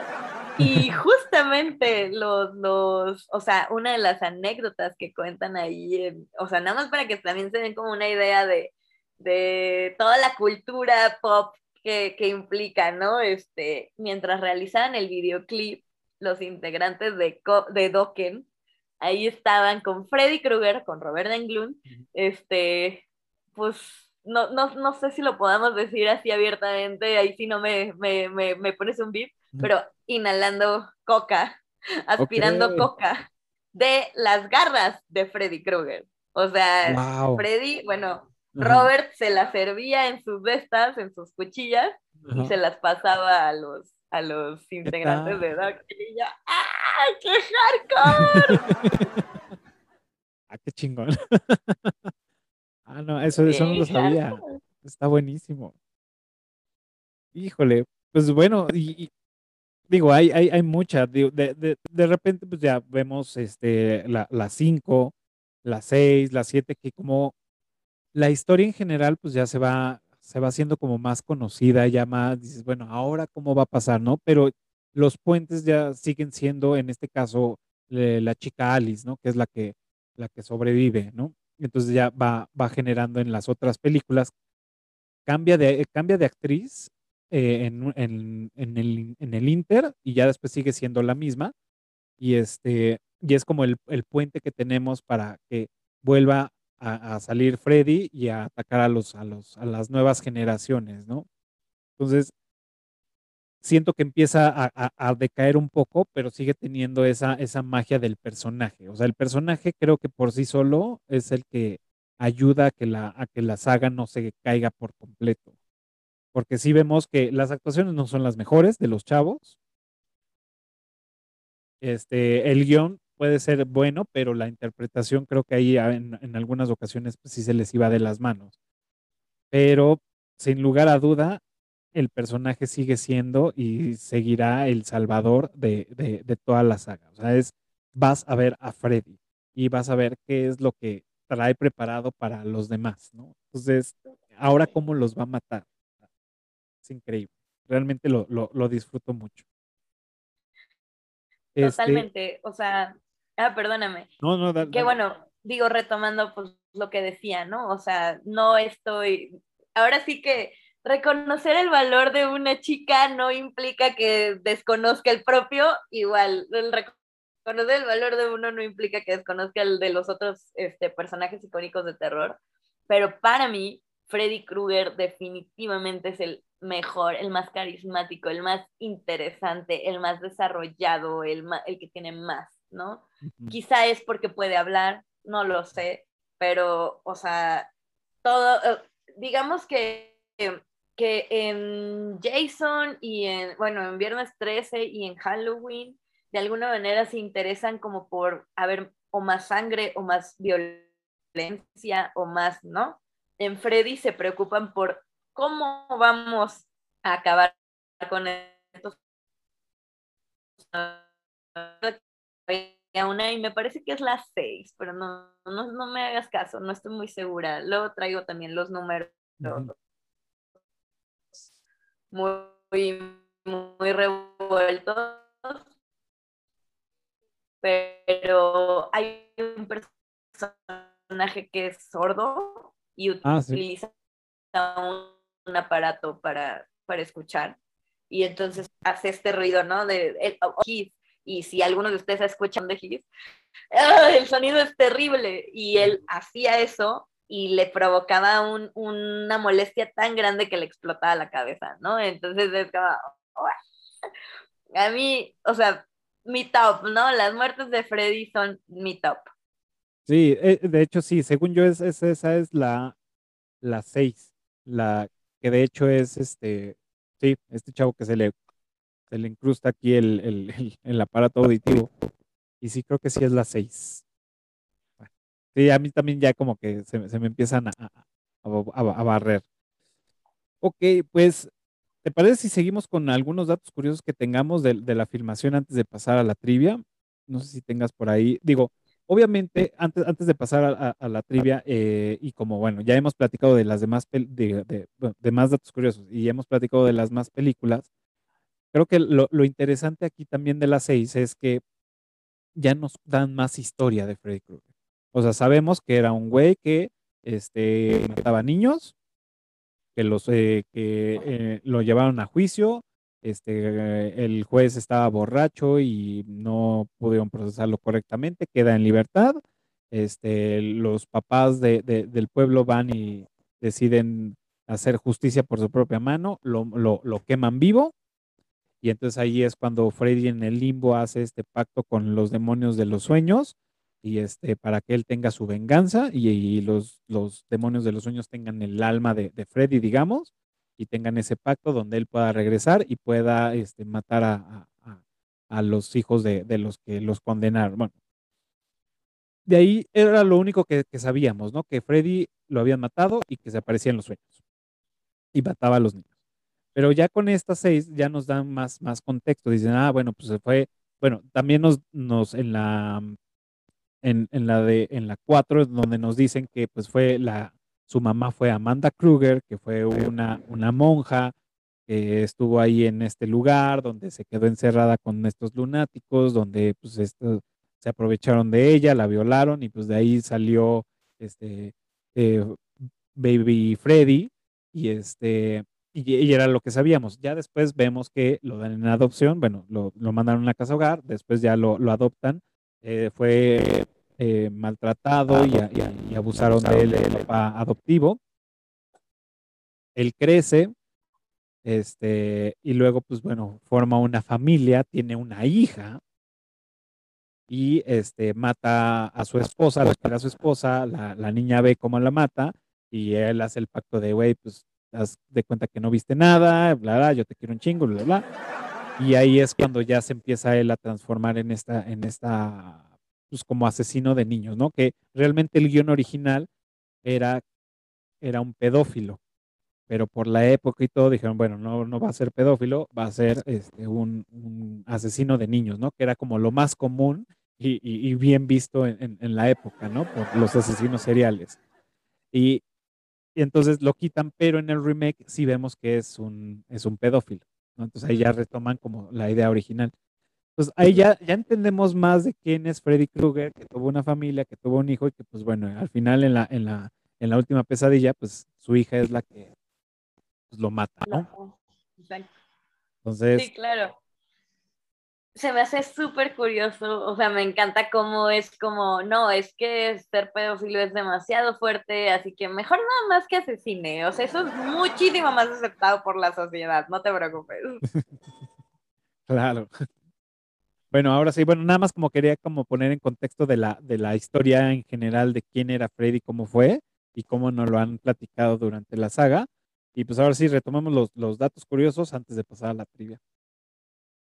Ay, qué nervios. Así que es de vida tu café. Ok. Este, aquí tenía una que ya se me, ya se me fue. Ah, bueno, eh, parte, parte de esto, de lo que mencionábamos al principio, pues bueno, eh, este tipo de películas, y como en algún momento en un episodio nos habías platicado que el género de slasher o películas de terror de, de estas épocas, pues fueron como el trampolín para varios este, artistas ya reconocidos, ¿no? Y tenemos, ya lo mencionamos, a Johnny Depp, que es, pues bueno, fue uno de sus, fue su primera aparición en la pantalla grande y de ahí, ¿no? También vemos en la, en la, en la 3, no, sí, en la 3, este, sale esta Patricia Arquette, que ella la, la vamos en la película de Stigmata, y bueno, la, la, no fue su primera película, pero fue de sus primeras apariciones y de ahí ya pues, también ahí se, se, se metió. En la 4 vemos a Lawrence Fishburne, que es el Morpheus de, de Matrix, que también, ¿no? Y en la 1 vemos a una señora que se llama Lynn Sayen, Sayen, que es la maestra y que ella es la que aparece en todas las películas de Insidious y en muchas películas de terror y que ella pues ya tiene el nombre marcado como la Scream Queen, ¿no? Que es la señora que aparece en estas películas. Y ha dado se me hace el muy- Totalmente. Y de hecho, esta, esta señora justo dice que no, no, no pensó que tuviera tanto impacto ella como maestra, ¿no? En esta película. Pero lo más curioso es que creo que ella tuvo la culminación de su carrera hasta Insidious. Lo que Mm. pasa es que había estado en películas pues no tan reconocidas al final de cuentas, o sea, o con papeles no tan, no tan característicos. Por ejemplo, pues, al final es la maestra en Pesadilla en la calle del infierno, y si tú la, la tienes, o sea, si tú ya viste otra película en donde sale, pues claro que la vas a ubicar, pero ahí pasa como, pues es cualquier maestra, ¿no? Ujú. Y por ejemplo, creo que también sale en Siento un maníaco, este, la película, que, que de hecho también sale Robert Englund, ¿no? En esa película. Eh, O sea, sí tiene como una carrera muy, muy amplia, en, sobre todo en serie B, pero a mí, al menos en mi opinión, ¿no? Igual y hablo desde el desconocimiento, porque pues no he visto todas las películas del mundo, ojalá algún día, pero pues eso es imposible, pero yo creo que la culminación, o sea, cuando Paul pudo, pudo pasar como esta parte, fue hasta Insidious. Ya. Sí, yo, yo de hecho, eh, o sea, nunca no la había ubicado hasta ahorita que la empezamos a ver, vi a la maestra y dije, no, a ver, espérate, esta yo la, yo la conozco. Entonces la empecé, dije, ¿en qué película? ¿En qué película? Es, esta, es- o sea, lo, lo, lo primerito que me es, es una señora que llega a una casa con demonios y lleva a su equipo para ver. No es el conjuro, no es esta. Ah, pues es Insidious, a ver, sí, a huevo, es Insidious. Entonces no la había ubicado y, en, y me metí a ver rápido así como las películas en las que he participado y la verdad es que de, las desconozco, la mayoría, o casi todas. también desde el tiene-.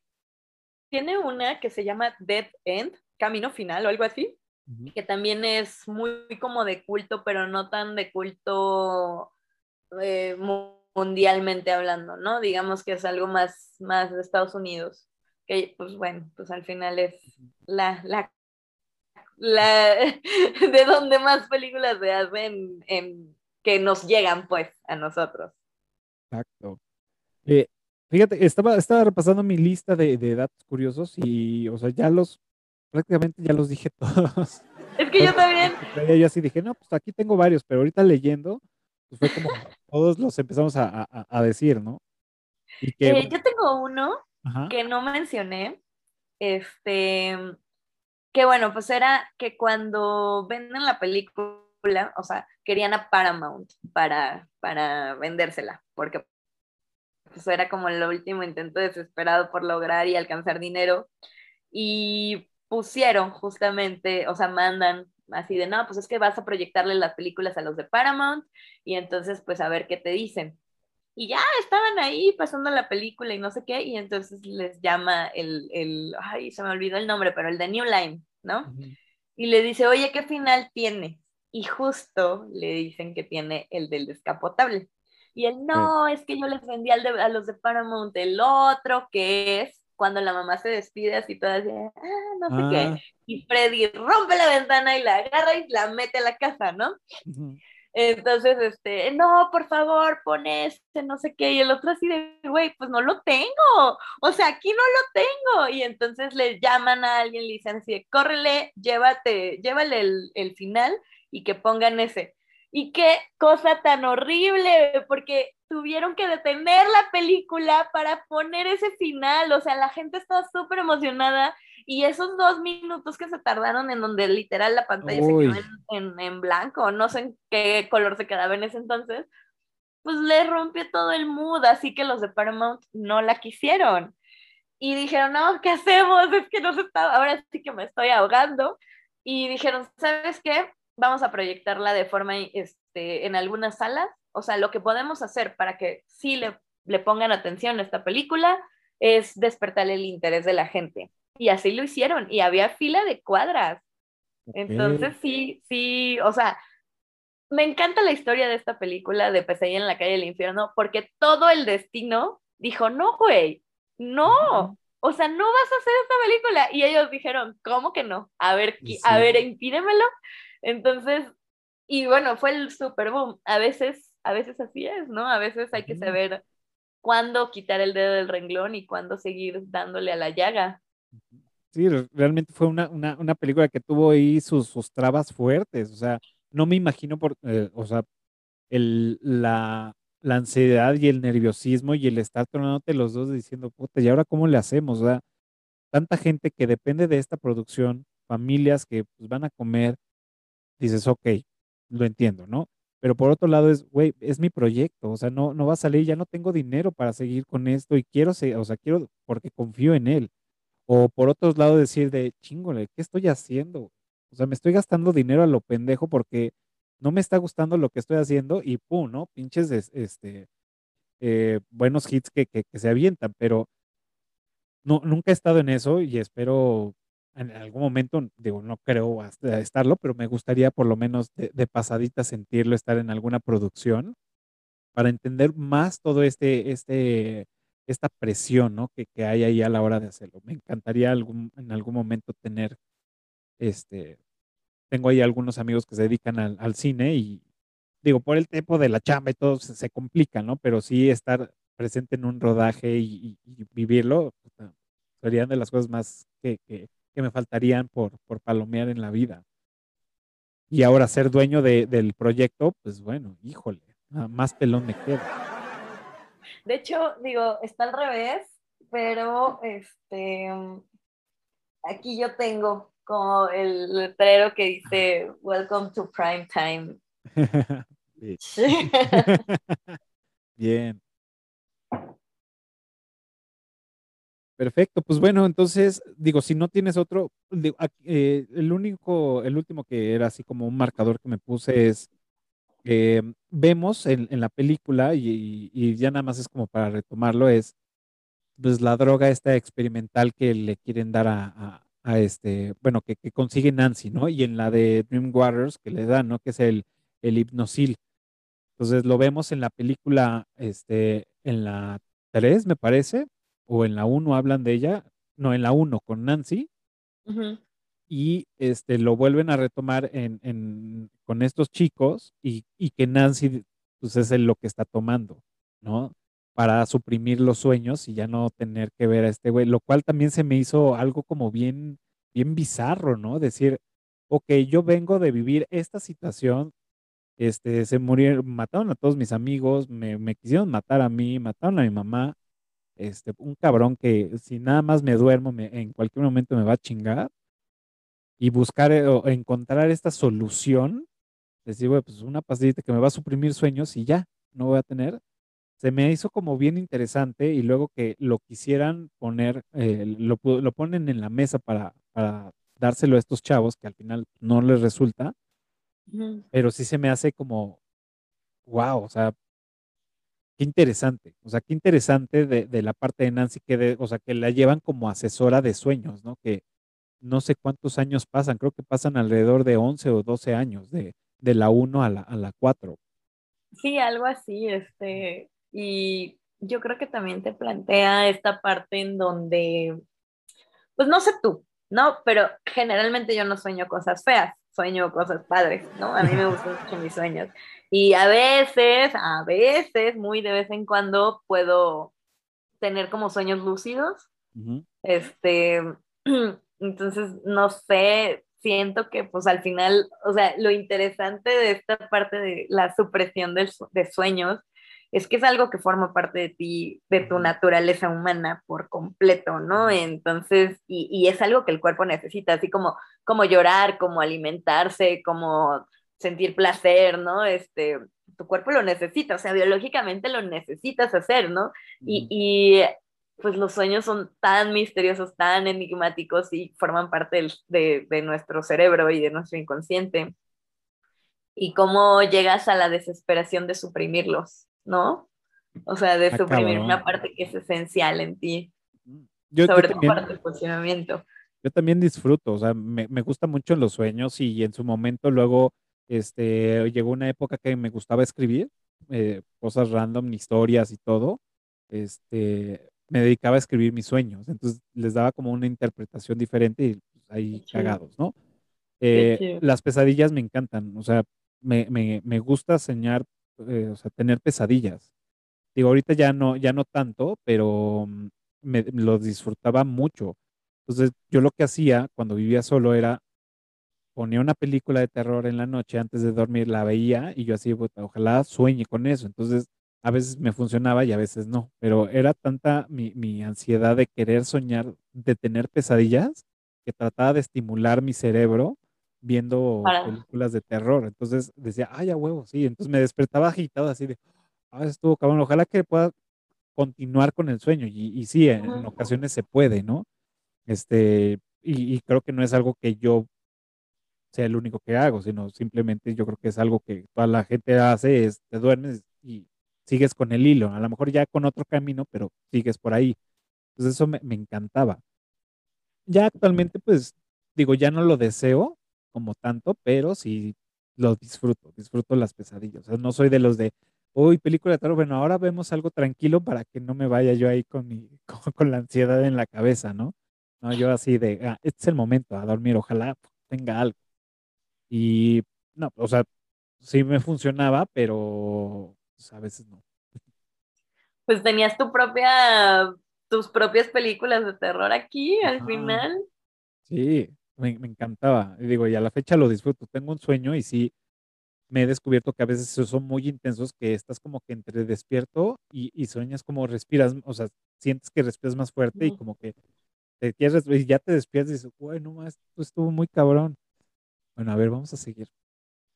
Y ya, a veces lo continúas, a veces, pero sí, lo disfruto mucho. Y como bien dices, a mí me- también me encanta soñar, o sea, no, o si yo pudiera soñar todas las noches pesadillas, estaría chido, pero seguramente no, no estaría ni relajado, yo creo que viviría en un estrés completamente todo el tiempo.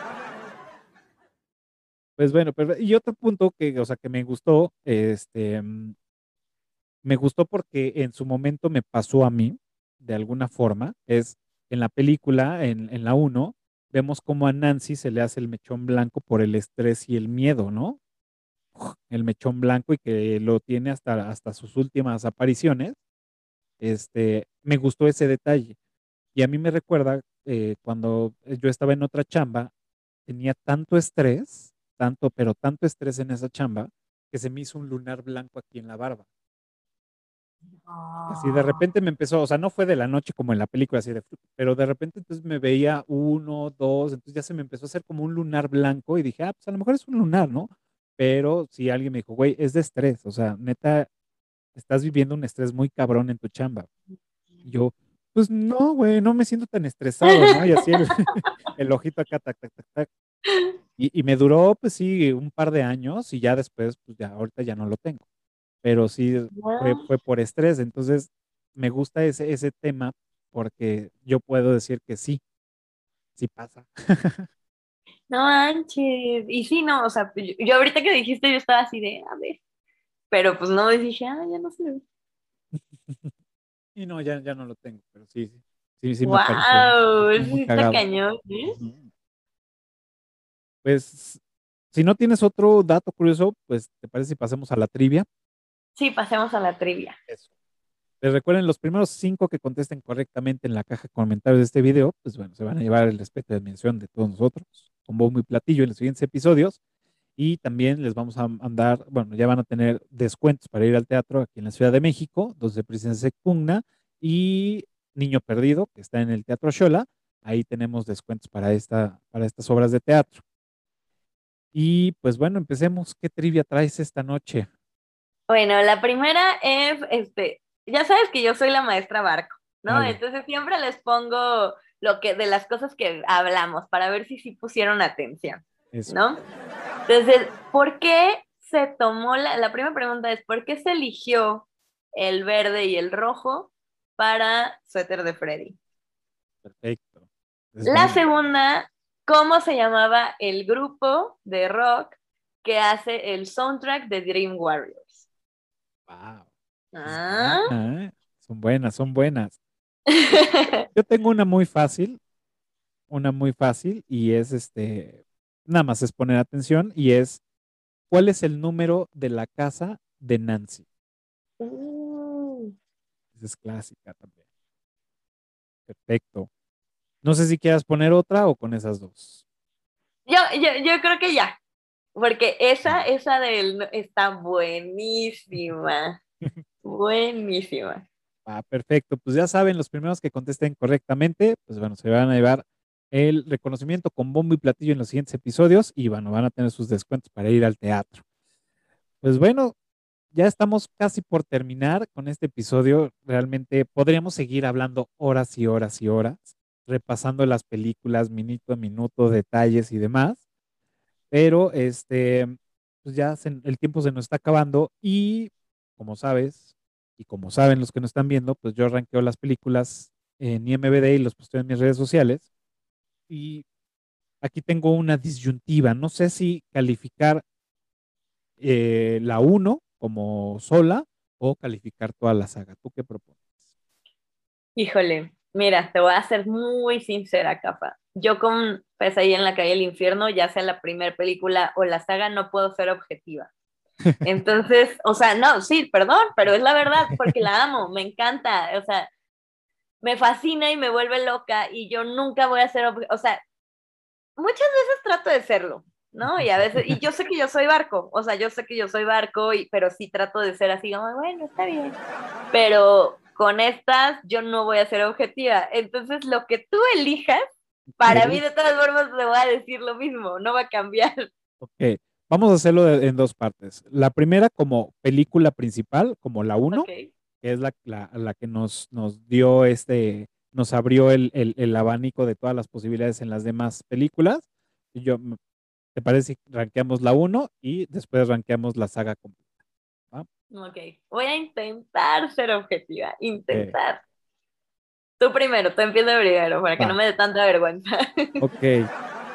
Yo, o sea, y como lo he dicho en los últimos episodios, no sé si, si a lo largo de los episodios me he vuelto más, más barco, pero yo le voy a dar su 10 a la película, a la 1, su 10, porque sí me gusta, ah, se me hizo que em, el personaje de Freddy Krueger se me hace uno de los más completos que hay, de los que tienen todo, o sea, habla, aparece, tiene sentido del humor, tiene personalidad, tiene estilo, este, físicamente es, es, es un gran villano, es un gran, físicamente es chingón, o sea, el atuendo, la garra, el sombrero, todo, o sea, creo que lo que, eso es como lo- mi top en- en esta película. No fue algo nuevo, que digo, tampoco había visto mucho para ese entonces, pero ahorita retomando, creo que de los villanos es, no, no, no hay nadie que le gane y, y eso es en opinión muy personal. Por eso le doy su 10. Y en saga, yo creo que ahí sí le voy a dar un 8. Un 8 por, por las últimas, que sí le, le costaron, digo, le costaron ya más trabajo, que lo único, como lo, lo mencioné, el que rescata todo sigue siendo el personaje de Freddy Krueger. Entonces le pongo un 10 a la película 1. Digo, a, a, a la 4, a la de a la de Warriors, pues a esa sí, bueno, le pongo Mil. 15 mil, ¿no? Pero bueno. Tú, Yo a la primera también le pongo 10. La verdad es que creo que pasaron demasiadas cosas como para no poner, o sea, para que no esté calificada bien. Este, yo creo que es de mis películas, o sea, sí es de mis películas favoritas, la verdad. La disfruto todos los años, todos los años la disfruto. Sí es cierto que veo más Dream Warriors que, que Pesadilla en la calle del infierno 1, pero aún así me encanta, o sea, no me deja de encantar todo lo que hay. Es- Estoy enamorada de Robert Englund, o sea, me fascina.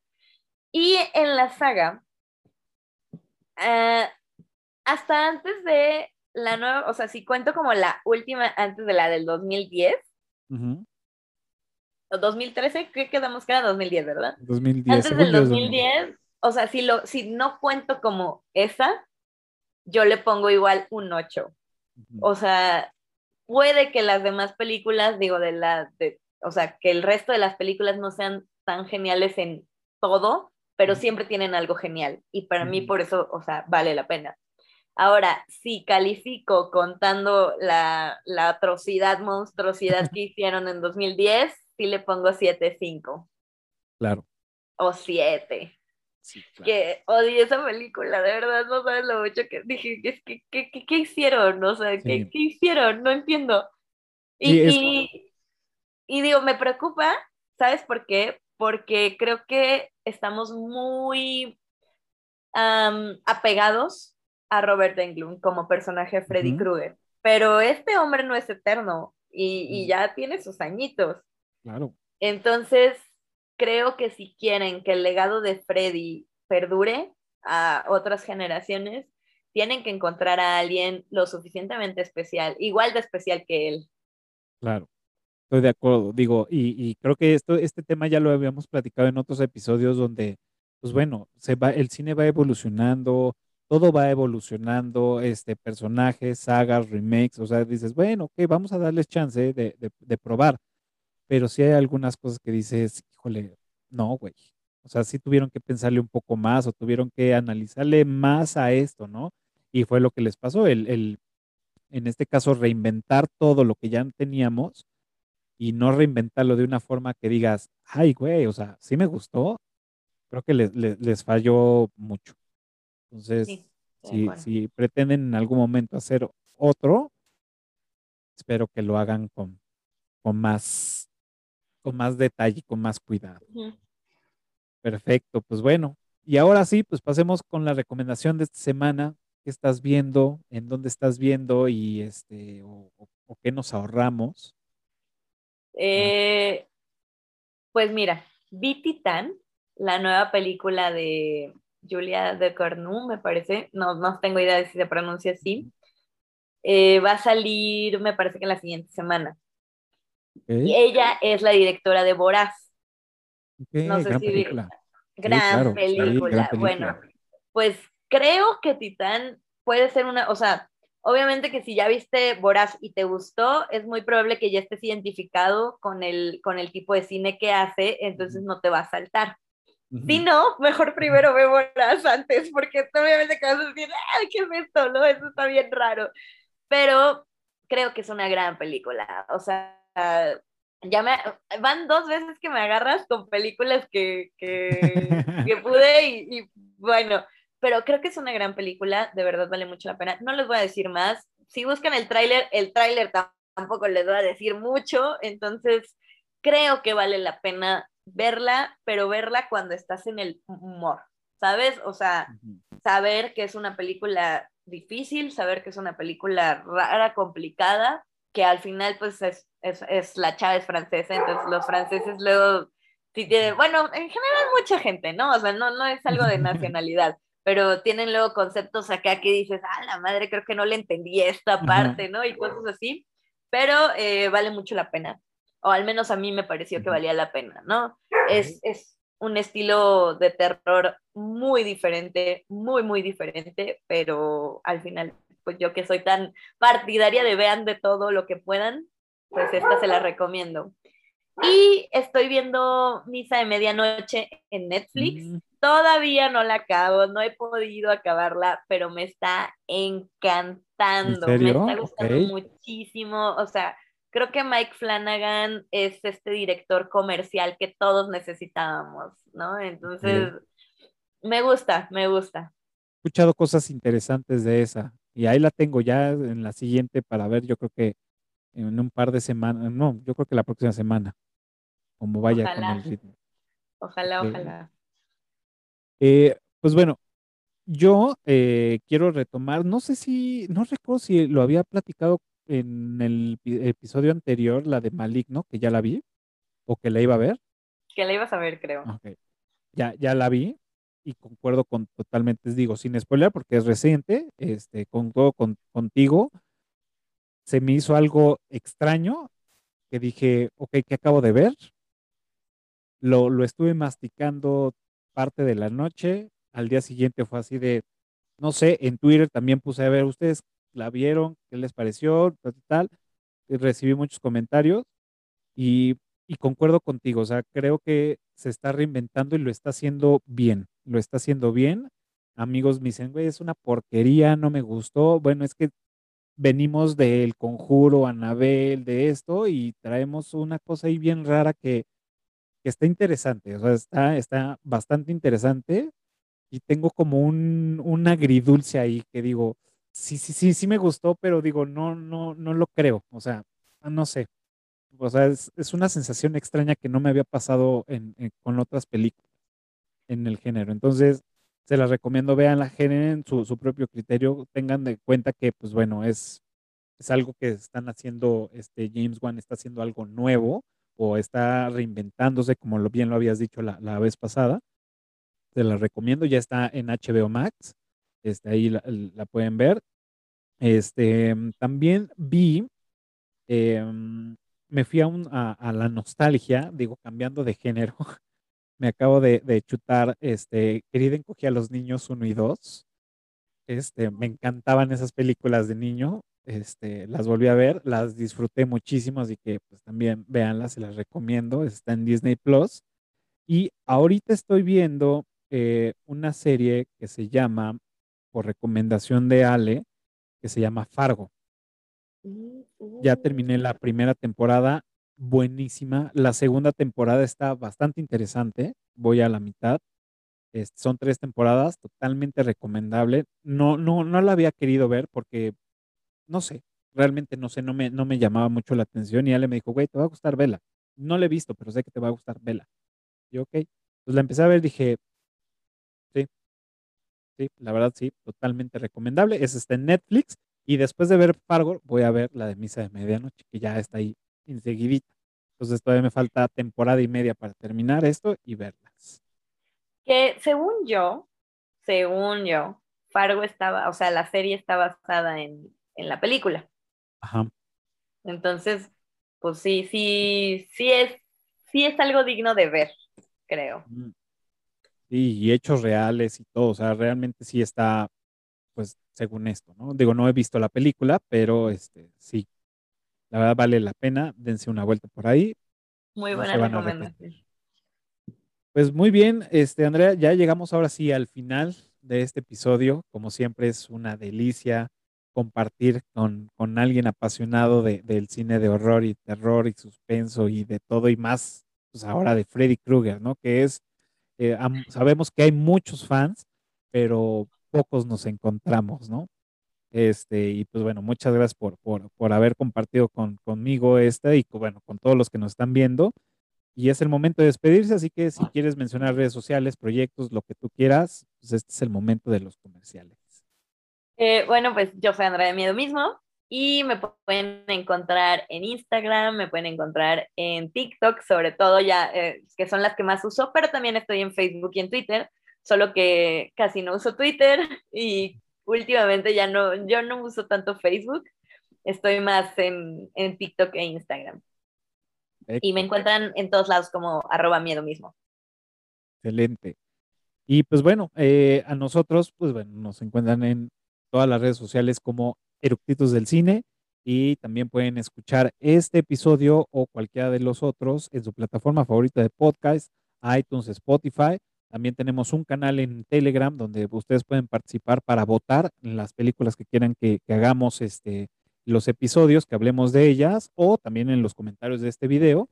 Eh, y pues donde inició todo esto, aquí en, en YouTube, en el canal de Ruquitos del Cine, y para que nos ayuden y sigamos produciendo episodios y traer invitados, pues ya nada más les pedimos que se suscriban, le den pulgar arriba y le piquen a la campanita, que de verdad, de verdad nos ayuda muchísimo y a ustedes les da dos segundos de su vida. Así que échonos la mano. Y pues ya estamos, Andrea. Recuerden que todos los jueves 12 del día tenemos un nuevo episodio y la próxima semana nos toca hablar del género de drama y vamos a tener la película de El Club de la Pelea, que fue la más votada en Telegram y en Twitter. Así que, pues bueno, ya saben los que son fans de Brad Pitt y de Edward Norton, pues ahí los vamos a ver en, en acción. Y pues ya estamos, Andrea. Muchas gracias por venir a acudir al llamado, de platicar de una de mis películas favoritas. Ahora que sabemos que es una de las tuyas también. Eh, muchas gracias por venir. Gracias a todos los que nos dejaron entrar en sus adminículos digitales. Muchas gracias y nos vemos el próximo jueves. Cuídense mucho. Bye.